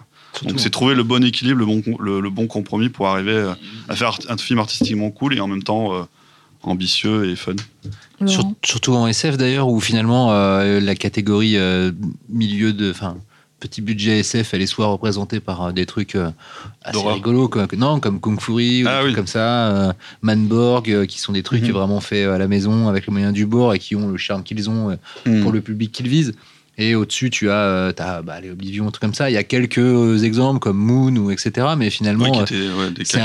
Voilà, c'est un créneau assez, assez Mm. rare. mais du coup, la, la SF qui tient vraiment la route visuellement, qui a une vraie ambition narrative et qui coûte vraiment pas cher, c'est pour l'instant. euh, Il y a pas. Non, mais comme, comme il y a Jason Bloom euh, pour, pour les films d'horreur où il y a le high concept, le Ouais. 5 millions de budget et puis hop, c'est parti. Pour la SF, ça n'existe pas. Mais là, c'est le bon moment d'ailleurs, pour faire de la SF. Voilà, euh, oui. Gravity a ouvert la- Exactement, la, la voie, ouais. le, là, Ouais. euh, le film de, de Ridley Scott euh, avec sur Mars, la seule sur Mars, euh, ça, a, ça cartonné. Enfin, c'est le bon moment en ce moment ouais, pour faire de Oui, la exactement, c'est vrai. C'est euh, C'est ça le bon Prometheus point, et tout. Enfin, voilà, c'est c'est- voilà. Puis il y a un nouvel, euh, il y a un- Salut, il y a un nouveau, euh, un nouvel, un nouveau? C'est ce le mot d'après. C'est quoi le mot Un d'après nouvel espoir. Un nouveau. Un nouvel Un espoir. nou- Il y a un nouveau modèle de financement à trouver dans le sens où effectivement en France c'est impossible. Et aux États-Unis, euh, soit tu es bloqué dans, dans- sur une étagère, ou soit tu, tu fais pas le film que tu veux. Enfin, voilà. Donc en fait, les deux, euh, les, les- voilà, des- les deux, euh, de ces deux, deux- dans le Ah, donc voilà, donc il y a un mix à trouver peut-être. Exactement, exactement. Une coproduction, euh, voilà, il faut les tourner dans la mer. Mais- les mais- avec trois fois rien, ils font un film. hein. Mais nous, euh, enfin, ce qu'on, la voie qu'on entreprend, on- même nos producteurs, c'est. On ne devrait pas dire ça, mais. Non, mais c'est, pas classique, effectivement. Euh, Il y a une part de classique et une part de, guillemets, d'innovation. Et euh, donc, euh, on, on défriche le. Enfin, on défriche ou on défriche pas le terrain, mais en tout cas, on, on prend une voie qui. Où on essaie de contrôler avec voilà c'est pour ça aussi qu'ils vont on appelle à des gens comme nous voilà le but n'est plus de, de voilà de, de- on n'est pas les MacGyver du cinéma on va pas faire nos effets spéciaux tout seul Non, on est l'agence touriste. Oui, ça, hein. Non, pole position. Euh, Paul oh, putain, ça, Non, devient, ça devient compliqué. Mais euh, à essayer de voilà de, de, Masque. de, de faire les choses un peu différemment pour pouvoir faire des choses peut-être plus ambitieuses qu'à l'accoutumée sans que ça coûte euh, effectivement des milliers de cents. Nous, on vient d'un extrême. On vient voilà, on fait des films de garage euh, qui sont pris au sérieux un petit peu. Euh, voilà, en faisant le mélange avec des gens qui sont vraiment dans le milieu et nous, euh, bah, il y a peut-être quelque chose à faire. On va essayer de le faire. Donc, on, on reprend nos rendez-vous euh, si un jour le film se fait. Et on verra, le, et on verra le résultat et on en reparlera. Il y aura Netflix dans le coup ou pas? Parce que vous parlez justement de. Parce que, euh, voilà, je sais que je sais. Non, mais je, je pose la question. C'est Polichinelle en plus. hein. J'en sais le rien. sait maintenant que Netflix achète des films pour. euh, Voilà, et je Ouais, sais par exemple que le, le prochain film de, de Bong Joon-ho, le réalisateur coréen de The Host, donc voilà, il fait son film euh, qui sera une coproduction américano-coréenne, et euh, c'est Netflix Corée qui va se servir du film euh, comme, comme d'un d'un produit de lancement entre guillemets et, euh, et il a, il a une, une, une liberté artistique totale sur son film donc euh, alors après le, le, C'est- de la diffusion que c'est que c'est que, que Tigre Dragon perd, 2 quoi. récemment. Ouais. Tigre Dragon 2 qui a été fait justement. Ouais, ouais. Il y a eu euh, au niveau français, il y a eu Dealer euh, qui a été, euh, il n'a pas été fait pour Netflix, mais en Oui, revanche, oui. c'est la, à, à part Vimeo, je crois, ou je sais, ouais, il a été d'abord diffusé euh, sur, Sur Vimeo, Vimeo, ouais. mais sinon la première vraie plateforme bon, qui là, a on donné sa sur chance au film mondialement. Là, C'est un tout Sundance, petit, c'est quoi. Oui, oui, bien sûr. film vient d'être acheté, je crois, c'est par Netflix ou Amazon, pour des droits mondiaux. Ils ont Mm. dit, tiens, on prend les- le droit du film. La terre entière. Le film était déjà fini avant, mais ça se commence à se faire beaucoup maintenant avec les nouveaux diffuseurs de contenu. Mm. Et Bah, c'est le futur en fait. Je pense que le cinéma, ouais. effectivement, ça va Mais- mourir. et- vous vous êtes dans le futur donc un peu donc vous êtes Ah. avec Netflix Ouais, effectivement. Après, c'est stratégie. de- 2050, Netflix, ils seront, ils seront là. hein, ça. Mais effectivement, le sortir au cinéma, tu te dis, c'est c'est la vieille école, euh, c'est le charme. Tu, vois, tu dis, ouais, j'ai mes affiches dans, dans la rue. c'est- Mais effectivement, c'est un peu votre personnage C'est notre personnage, c'est peut-être qu'un fantasme, mais dans un sens. En fait, Maintenant, on va faire le dernier plus film de cinéma. directement. Non, mais ça serait intéressant justement de, de confronter euh, l'histoire que vous voulez raconter à la réalité que va vivre votre projet. euh. Mais oui, mais même dans, enfin, même dans Kedara, on disait toujours qu'on. Enfin, enfin, moi-même, je parle de Kedara, je vais me tirer une balle dans le pied. Mais, mais euh, notre personnage principal, c'était un personnage qui, qui se mettait à l'encontre justement de, de l'univers des Wachowski en disant Ouais, je suis, un- je suis un- le héros, je, je peux être. euh, si je crois en moi, je peux être aussi fort que le, le- le- le fameux élu de la mythologie Matrix. Et nous, on faisait un parallèle avec nous, voilà. Si on, fait, des- si on se donne les moyens, nous, petits, euh, venant de nulle part, on peut essayer de faire un, un blockbuster dans le garage. Donc il y a toujours, on aime bien effectivement euh, mélanger euh, et peut-être, tu vois, même. L'histoire personnelle et- et le- Ouais, il y a, il y a une part de ça. Et c'est vrai que notre film, euh, là, plus, de manière plus consciente et plus travaillée, plus maîtrisée, mais il y, a y une réflexion sur le cinéma, effectivement. et- Il y a un truc, C'est- là, je- c'est annexe à ce que, avec, avec Herman et tout ce qu'on dit là maintenant, mais il y a un truc intéressant là sur le- la diffusion de nouvelles des films. Il y a quelques jours, là, en changeant de ce podcast, il y a le, le- je sais plus comment il s'appelle, le mec qui a créé Napster et qui a plutôt plus ou moins investi dans Facebook. Il a lancé un nouveau projet qui s'appelle Screening Room. Il y a beaucoup de gens qui le suivent et le principe, c'est d'avoir une box chez soi, ultra sécurisée, c'est ce qu'il dit. Tu loues 150 euros, je crois, à- pour l'installation et tout. Et après, tu louerais des films qui sortiraient en même temps au cinéma, genre Avenger 2 et chez toi, pour Ah ouais. 50 dollars en fait. Et l'idée, c'est de dire, bah voilà, maintenant, on peut amener aux gens le cinéma chez eux. Le cinéma, justement, est peut-être dépassé, ou peut-être c'est une autre vision qu'il faut voir maintenant. C'est peut-être pas forcément que le, que le cinéma dans un grand écran et tout. Les séries télé qui cartonnent le montrent aussi, voilà, le côté. euh, chez soi, ça, ça va. Et effectivement, c'est, c'est pas con le- de penser ça comme ça. Alors, je sais pas si c'est le projet Non, ça va. avec mais c'est pas con de penser comme ça. C'est clair qu'on sent que euh, ça va changer, mais euh, le cinéma va pas disparaître. C'est comme euh, quand le cinéma est arrivé, on se disait, La télé, voilà, le- la télé est arrivée, ils ont le cinéma disparaître et tout. hein. voilà, ou les livres, ou, ou quand, quand le cinéma, je disais, les livres vont disparaître, mais le, et finalement, c'est un. Un peu, c'est un peu disparu, ça, il faut avouer. Non, mais c'est, Mais le c'est cinéma, ça reste complémentaire, une voilà, sortie, ça c'est reste une un- sortie pour les gens et tout. C'est ça, ouais. Donc, Pour euh, vous, c'est quoi la sortie Ce sera 2018-2019, quoi. Ouais. Ah, Je- c'est possible, effectivement. Non, mais c'est j'imagine, c'est-à-dire que si c'est tourné, dans le meilleur des cas, si Ah. tout se passe comme vous voulez, tournage. Je pense qu'après, euh, Mm. effectivement, on peut envisager une sortie en 2018. Parce que grosse post-prod, j'imagine. Oui, mais alors ça, c'est tout, tout est, tout est, hein, ça dépend de- justement des moyens qui seront mis dans la post-prod et Ouais, si Et ça fait voilà. moins que Kaidara en termes de. Non, mais Ouais, ça- Je serais déçu, perso. je ne pense pas que ça mettra, euh, au- euh, enfin, Bah, c'est pas le but. à, Non, mais définir, comme mais, le ça vidéo, mettra vous pas un an. le film une première fois et vous le patchez après avec des mises à jour qui rajoutent des effets spéciaux au fur et à mesure. Comme ça, vous avez des parler fonds verts. Mais on le fait déjà sur nos films. Déjà, le Turbo Killer, on voudrait changer quelques trucs. Ah, t'as vu, regarde, tu patches, tu fais des mises à jour. Plus, les DCP, on peut au cinéma faire des mises à jour et tout. Non, c'est. Bah, sur YouTube, en tout cas, tu peux changer la Voilà. vidéo. ça. c'est possible. Mais en tout cas, les, oui, ça, ça nous intéresse. On connaît pas l'avenir non plus. Et puis, euh, euh, mais encore une fois, encore les casques de réalité virtuelle. Non, mais c'est ça- Au-delà de, à la base, on, on avait dit, voilà, vous invitez Carmen aussi parler de la difficulté de faire ça en France, mais c'est vrai qu'effectivement, les nouveaux canaux de diffusion, Mais bien sûr. c'est hein. peut-être une, une nouvelle. Voilà, comme je me souviens, quand le- les, les premiers appareils 5D sont apparus, je me suis dit, tiens, ça y est, maintenant, les gens, chez soi, peuvent faire des films avec Mm. les mêmes conditions techniques que le cinéma. Et ce qui fera la différence, après, c'est le talent, quoi. Exactement. Et malheureusement, on n'a pas forcément vu des gens. euh, Et on en a vu des gens qui réussissent à faire des trucs mortels avec trois fois rien avec ces appareils-là, mais forcément, ce qui manquait à chaque fois, des fois, c'était le, ta- le talent, quoi. Et maintenant, ce qui manque aussi, c'est les canaux de diffusion. C'est qu'avant, c'était la télévision, c'était le cinéma, c'était pas tout le monde qui pouvait accéder à ces endroits-là. Maintenant, bah, YouTube a démocratisé. Maintenant, on peut faire chez soi, les mêmes qualités de projection, de, de- de tournage qu'un un- un vrai film. On peut le montrer au même niveau que tout le monde, la terre entière. Ouais, alors le réel, la tout. problématique, par contre, Ah, c'est que sur YouTube, euh, tu mets ton film et tu. Enfin, je veux dire, il n'y a pas de rentrée d'argent véritable, en tout cas. Il n'y a pas Netflix, d'accompagnement- il y a pas gros niveau. d'accompagnement. Netflix, c'est l'entre-deux, voilà. on va dire Netflix. C'est que bientôt, ils seront partout sur Terre. Et par contre, eux, Oui, puis t'es vendu aussi. ils ont de la thune. Voilà. Et- Et, oui, mais parce qu'il y a toute la promotion de ton film. Euh, Ton Oui. film, s'il n'est pas vendu correctement, oui, ça, ça être pas mal. euh, tu pourras jamais gagner de l'argent dessus. Donc, euh, souvent, euh, enfin, les gros blockbusters, il y a autant euh, d'argent pour faire le film que pour le vendre. Et c'est comme ça qu'ils arrivent à, le, à l'imposer. à rentrer dans leurs frais. Il faut dire Star que les mecs. un, un rouleau marketing énorme pour le. Bah, Après, il aurait marché sans non, ça, voilà. je pense, mais là, ça a été vraiment. Tu peux je pas trouve qu'ils en ont pas assez parlé. moi. Il y avait carrément des oranges Star Wars. Enfin, genre, ouais, tu mets les moyens, voilà. tout le. Donc tout est lié, c'est pour ça que la distribution de notre film, enfin, si on a un acteur bankable, on aura un distributeur qui voudra le vendre, du coup, parce qu'il sait, il saura sur quoi se baser, il saura Mm. que ça marchera. Donc, euh, en fait, tout est lié. Du coup, on aura un budget euh, la distribution qui sera euh, intéressant et on, donc on sait qu'on pourra rembourser le film en fonction de tel ou tel budget. Donc, euh, bah, tout est lié, quoi. Et effectivement, et le système est en train d'évoluer, de bouger. On sait pas trop euh, sur quoi il va aller. C'est vrai qu'Internet, pour l'instant, il n'y a pas encore trop de règles. Et puis, euh, avec toutes les VOD, tout ça, euh, on Si, sait pas encore trop. Ouais, c'est euh, c'est un peu. Pas, pas les pionniers, mais ça commence un peu à bouger. YouTube Ouais, clairement, bientôt. YouTube Red, où on peut Mm. payer pour Mm. voir du contenu Ouais, qu'on voit pas gratuitement. Donc ça, ça commence. Et là, on est dans les prémices, dans les débuts. euh, effectivement, Netflix, c'est un meilleur exemple parce qu'ils sont bientôt partout et ils vont pouvoir justement acheter des deals pour des films pour la terre entière. Ils ont juste à changer le sous-titrage et ou le doublage et ils pourront faire du diff- diffusion de temps réel. Ce que les, la- ce que les studios essaient de faire à leur niveau, mais ça leur coûte des, des, des thunes folles. Et ils pourront en une seconde ouvrir les vannes et balancer le film à tout le monde en même temps. Quoi. bah, ils vont nous faire réussir à plus, plus, plus télécharger. Ça, j'attends de le voir, mais il faudrait que ça soit plus Bah, sécurisé. au final, au final, c'est effectivement pour 2 euros, 3 euros. Oui.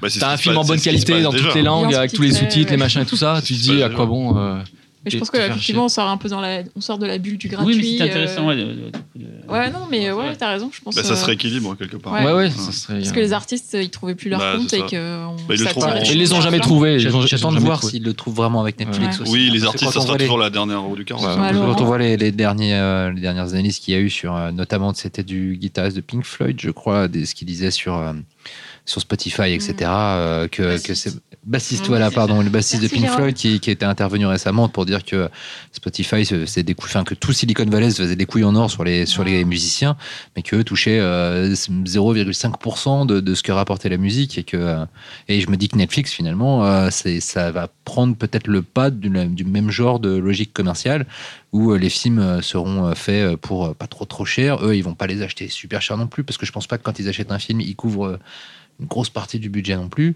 Non, non, quand il euh, l'achète, s'il est fait, euh, non, mais par contre, produire, ça, je pense que c'est une autre affaire. Oui, pense Mais- qu'ils produisent, ils mettent de l'argent. hein. Voilà, c'est ça. beaucoup, Oui, mais pour l'instant- Killer, s'il a été vendu, je crois, c'est il a été vendu au prix d'une bonne vente télé française, Ouais, mais du voilà. coup pour le monde entier. Quoi. Mais ça Ouais. dit, et Bah oui, dit, après, j'ai quelques sources et je sais que quand ils achètent, ils peuvent acheter très cher aussi. Oui. Mais je pense que Voilà. euh, Très très cher. les deals mondiaux pour des, des vrais gros Ouais, trucs, ouais. ça a dû être. Et même parfois pour des trucs plus petits, mais juste pour avoir une exclusivité. Mm, C'est un film d'horreur et, et libanais, je crois, qui a été vendu super cher là, à Sundance, un truc apparemment qui a Ah bien ouais, buzzé. Et il est- je sais pas si c'est Amazon ou si c'est euh, ou si c'est, euh, Oui, Netflix, mais ils l'ont acheté euh, voilà, deals mondiaux. Quoi. Laurent La question que je me posais du coup, c'est à partir du moment où Netflix sera dans tous les pays du monde, dans tous les foyers, euh, une fois que tu auras vendu à Netflix, à qui tu vends après Ah, tu peux, Tu vois, c'est il y a des droits d'utilité. Après, tu peux vendre sur deux ans. Voilà. Après, Non, mais C'est en ça que c'est en ça qu'au Ouais. moment où Netflix aura l'hégémonie et que euh, et que si une fois que tu as vendu à Netflix, tu peux vendre à personne d'autre, ils vont à part quand ils ont produisent tout, mais ils vont pas sinon couvrir le coût de ton tournage, etc. Et euh, c'est là où je me dis que quelque part on risque pour une frange, euh, pour, on risque pour une frange des euh, des artistes d'arriver un petit peu dans une situation similaire à celle de la Bah, musique ça en peut fait. être- Ça peut être pire que pour certains qui galèrent, qui ont rien. euh, un peu d'argent, c'est toujours mieux que zéro. C'est clair. C'est clair. Non, mais je pense que ce sera l'éternel problème. De tout temps, euh, l'artiste se fera exploiter. Voilà. Et il se met ça, parce que c'est juste le. Mais tu as raison. Effectivement, il y a eu une petite période, il y a eu une petite période effectivement avec Internet où effectivement il n'y avait pas de règles, il n'y avait rien. Tu disais, pour une fois, on est libre, on a, pas- on a besoin de personne, on peut se faire euh, connaître dans le monde entier. et Parce qu'on a un peu et fait, effectivement, on y a cru, mais ils ont vite, euh, ils ont vite, euh, voilà, Ils ont pas repris mais ils ont quand même pris. bah, la- la- la- Ouais. c'est- que Kaidara, vous avez reçu des, un, un- message de Ouais. Warner. Non, on leur a dit, euh, allez vous faire foutre. On a des punks. Bah, c'est toujours pareil, les décors, hein, tu gagnes pas d'argent, ils s'en foutent. euh, voilà, Ouais. mais, euh, Ils ont pris au sérieux. nous, on n'a c'était jamais rigolo. voulu gagner Là, il y a d'argent. un fan euh. film Star Trek qui est en train de se faire et euh, je sais que les détenteurs des droits les empêchent de le faire. Ah ouais Et récemment, ils ont trouvé comme une nouvelle excuse, c'est de dire que le Klingon était déposé, donc ils ne pouvaient pas faire le film. Parce que, ils essaient de trouver par n'importe quel moyen d'empêcher que ça se fasse et tout. C'est quoi. un clargon. C'est voilà. Mais par contre, euh, à part sur ce qu'il y a à apprécier, c'est les fan-films sont beaucoup plus maintenant. Parce que nous, à l'époque, quand on a fait Kedara, on, on connaissait même pas l'existence Ah ce ouais genre de film. Parce qu'on habitait dans la montagne. Vraiment. En vrai, euh, il y avait pas on Internet pas Non, quand on a trouvé une caméra comme Quand ça. je dis Arabroot, c'est vraiment ça, vous étiez vraiment. euh, Ça, c'est la légende. Non, mais ça champêtre, en existait fait. pas. Non, mais de la ville, les gars. c'était pas-. La ville, de, la ville de- des- des montagnes. Ouais. Mais non, mais euh, non, non, franchement, c'était le début de, de ces films-là. euh, C'était donc euh, voilà. Mais euh, alors que maintenant, c'est devenu un peu. euh, Ça s'est calmé quand même. Hein. Oui, mais Mm. ça s'est calmé. Mais il y en a toujours. Oui, il y a toujours des. Enfin, mais- T'as eu une vague de fan films euh, français euh, il y a à peu près 5-6 ans. euh, Ouais, parce que quand ils ont compris que ça rapportait rien, ils ont. Oui. euh, Oui, oui, Ils ont- ils ont compris que c'était même pas forcément une, une carte de Parce visite que qui nous, débouchait voilà, sur quelque que chose nous de quand on nous concret, demande euh, conseil là-dessus, on dit euh, ne faites pas fan film, les gars, laissez tomber. Ouais, per- perdez votre temps sur un, un univers. Ouais, faites un truc, faites un truc moins long peut-être. Enfin, ça, bon, après, voilà. Mais euh, ce que je veux dire, c'est que maintenant, c'est, ça fait partie aussi, euh, en tout cas dans l'univers de Star Wars. Même, je crois qu'il y a un concours. Euh, faites le meilleur film euh, de fans sur Star Wars et vous- bon bref et euh, du coup ça permet aussi euh, euh, de générer euh, aussi un buzz et Mm. une base de fans euh, sur lequel ils se, ils, ils- ils se servent de ça aussi maintenant. Mais bon Matrix- après la question c'est est-ce que Star Wars 7 n'est pas un fan film? Mais Matrix, c'était, Matrix, Matrix, déjà un fan film. Déjà, oui. Ouais. Non, mais un plus fan subtil. film de Mais luxe, on est d'accord, on C'était est des- d'accord. Bah, tous les films, finalement, c'est des fan films parce qu'on est, on est tous inspirés. Là, on est dans dans l'inception du film. non, mais c'est, jamais non, mais c'est un fan film de luxe, c'est, un film fantasme. C'est, voilà, c'est effectivement, ils avaient la possibilité à un moment de leur carrière et, et de, de mettre tout ce qu'ils avaient, tout ce qu'ils avaient envie de mettre, et ils l'ont fait. Et ce qui est drôle, c'est que finalement, quand je vous écoute, peut-être que, alors je sais pas, hein, mais peut-être que votre carrière, je fais encore un parallèle avec Wachowski, je suis chiant, mais en fait, Non, mais- va, Je fais pas va être, va- va être à, l'envers de celle des Wachowski, qui ont commencé avec Bound, qui était donc un, un- un petit film euh, de comédienne et qui ont terminé avec une enfin qui n'ont pas terminé ils continuent hein, j'espère qu'ils vont continuer à faire du cinéma hein, sur des fresques euh, SF totalement euh, gigantesques peut-être que vous finalement euh, je sais pas euh, dans 5-6 ans vous allez faire un film qui se passera dans une pièce unique avec deux comédiennes quoi Il faudra voir qu'est-ce qu'il y a en synthèse dans le décor, s'il n'y a pas Oui, parce qu'on en synthèse. parce qu'on aura plus parce qu'on aura plus de budget ça. Euh, Non, êtes- oui, mais vous bien sûr. de- vous avez- voilà, Bien sûr, enfin, c'est pas, autre pas une chose, règle. quoi. Encore une fois, Ouais. c'est comme disait Savitri au départ, on aime raconter des histoires. Moi, si je dis mes références, oui, j'adore par exemple euh, de position. Pole Position. non, mais des mecs comme euh, je sais pas, Marcel Pagnol, genre de trucs. c'est pour moi, c'est des films euh, voilà, sur les acteurs, sur sur euh, les sur les sur les, les histoires et tout ça. C'est ça qui m'intéresse. Je m'en fous. euh. Nous, encore une fois, on aime ce. C'est un style, quoi. Je veux dire, souvent les gens disent C'est ouais, Marcel allez, Pagnol dans l'espace. voilà, c'est Marcel. J'ai essayé de faire, c'est le, film ultime, Marcel Pagnol dans l'espace, euh, c'est exactement. Mais, euh, mais euh, nous, enfin, enfin, les gens nous disent ouais, mais j'aime pas la science-fiction. On, mais on- on s'en fout de la science-fiction, c'est juste un style. Après, ce qu'on raconte, au Ça final. veut dire qu'on aime bien quand même. Ça Oui, oui, non, on aime bien, mais je veux dire, euh, le- euh, nous, il y a rien de pire que dans un film où justement ça raconte euh, rien du tout. et C'est juste un, un univers visuel de science-fiction justement. Et euh, nous, c'est voilà, c'est l'univers. Il nous sert à raconter, à, à faire un peu de philosophie sur, le, sur ce qui va se passer dans le futur, etc. Mais c'est, on raconte avant tout des histoires. Je me répète là. Arrêtez-moi. Euh, vous avez encore des questions ou euh, On, se- Bah non, on peut t'arrêter là. on hein, va regarder, on va, on va regarder C'était nos beau. agendas et on va Marcel se rendez-vous en 2018. Marcel, c'est je suis ton père, quoi. C'est ça. hein. Vous y attendez pas, ouais, c'est ça. Marcel, c'est ton père. Le Ils château sont de ma en mère dans l'espace. On euh, arrête tout là. Alors, Ouais. Philippe Cobert, c'est c'est envisageable dans vos. Euh, pourquoi pas non, c'est ça. En Daniel Auteuil. Daniel Auteuil. Il, non, mais Philippe Non, je suis Cobert, en plus, il aime tous les genres de cinéma, il le dit lui-même. hein, donc, euh, Ouais, ouais. Ah, Non, mais, Non, mais dans le futur. Ah, Daniel Auteuil, il a pas fait du bien, je trouve. à François- Oh là là, qu'est-ce qu'on dit Qu'est-ce qu'on raconte On coupera. Stop, stop. Non, on va modéliser euh, Rému euh, Ah oui, ah oui, en lui. Ouais,3D. ça, ça, il, y avait, il y avait Gérard Depardieu dans Babylon AD. c'est pas faux. Ah, C'est pas faux, effectivement. Ouais. Ouais, je suis Ouais. pas sûre que ce soit la meilleure référence. Claude- du non, coup, mais- Non, mais bon. Ah, mais peut- non, mais- Lambert Wilson dans Matrix. Mais euh, voilà, les, les films de, Sûr. les films de Claude Berry, en tout Et dans cas, Dante Zero. toi, c'est des films qui, c'est des- qui nous plaisent, voilà. Moi, voilà, c'est nous, on n'est pas forcément euh, spectateurs de, de voilà des blockbusters. C'est quoi le dernier film euh, à l'un et à l'autre qui vous a plu ces derniers Pas mois, ces salle dernières années en général Non, non, c'est des films que vous avez découverts récemment, on va dire, ces dernières Ouais. années, ces derniers mois, en salle ou en vidéo. quoi. Moi, j'adorais euh, Birdman. Ouais. Et euh, bon, ça, Ah, ça, ça, ça fait chier de dire ça parce qu'on va dire qu'on s'inspire, mais moi j'ai beaucoup aimé euh, Drive parce que je trouve que c'est l'essence du cinéma dans le sens. Après, on peut. Au départ, on, est sorti là, on se dit ouais, quand même, le scénar. Enfin, ils auraient pu aller plus loin, etc. Mais finalement, moi, je, suis plus, en tout cas en ce qui me concerne, parce que Savitri, il aura sûrement une réponse différente, mais moi, j'aime beaucoup le style. Euh, moi, mon, je dire, mon réalisateur préféré, c'est Sergio Leone. Et c'est ça qui me plaît, c'est avant tout. euh, raconter une histoire euh, par, par le style, quoi, et faire euh, partager une émotion euh, par ce biais-là, plus que par. euh, Bien sûr, le reste doit être euh, aussi extraordinaire et tout ça, mais euh, donc Drive, je trouvais que c'était du vrai cinéma, voilà. C'est ça, Vitry. Je, suis- je suis l'inverse, pour ça j'écris des bouquins. ouais. Non, euh, Ça peut être un livre que Watchmen, ça, hein. c'est- ça, c'est- il y a C'est il y a loin, longtemps. Oui, Watchmen, non, mais bon, que je me c'est- souviens, ça rentre, ça peut rentrer. En film de. Enfin, fantastique, pas vraiment de la science-fiction en plus, mais en comics intéressant. euh. Bah, c'est vrai que c'est un des derniers blockbusters pour nous qui était euh, intéressant. Mais parce que le- la base était tellement riche et il a illustré finalement. Après, vraiment, dernièrement, Bon, il y on a- peut critiquer plein de choses il y tout. aussi mais- Interstellar où là, c'est- du coup, c'est la vraie science-fiction. Ouais, mais euh, on. C'est du, c'est le, le, me- le meilleur du mauvais en fait. C'est pour ça que. Ouais, je- j'arrête là.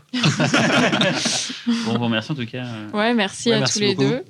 Et puis à bientôt. Merci à vous. Et on Merci. va mettre tous les liens euh, pour, Oui, euh, pour, pour, que euh, les le gens... making-of, pour Voilà. euh, Cool. Kaidara, Surtout désolé. Pas Kaidara, le Juste making-of, le trailer de Genre qui est quand même très classe. Euh, pourquoi pas. euh. Ickerman. Et puis le teaser euh, Killer. après, euh, on est partout sur Internet. Vous tapez notre nom. Mais vivement le making-of de Turbo Killer et de. Ouais, faut qu'on s'y penche. Non, mais vraiment, hein, je suis oublié. Laisse tomber On l'attend. Désolé. Bon bah merci, à bientôt. Merci à vous. À bientôt. Ciao.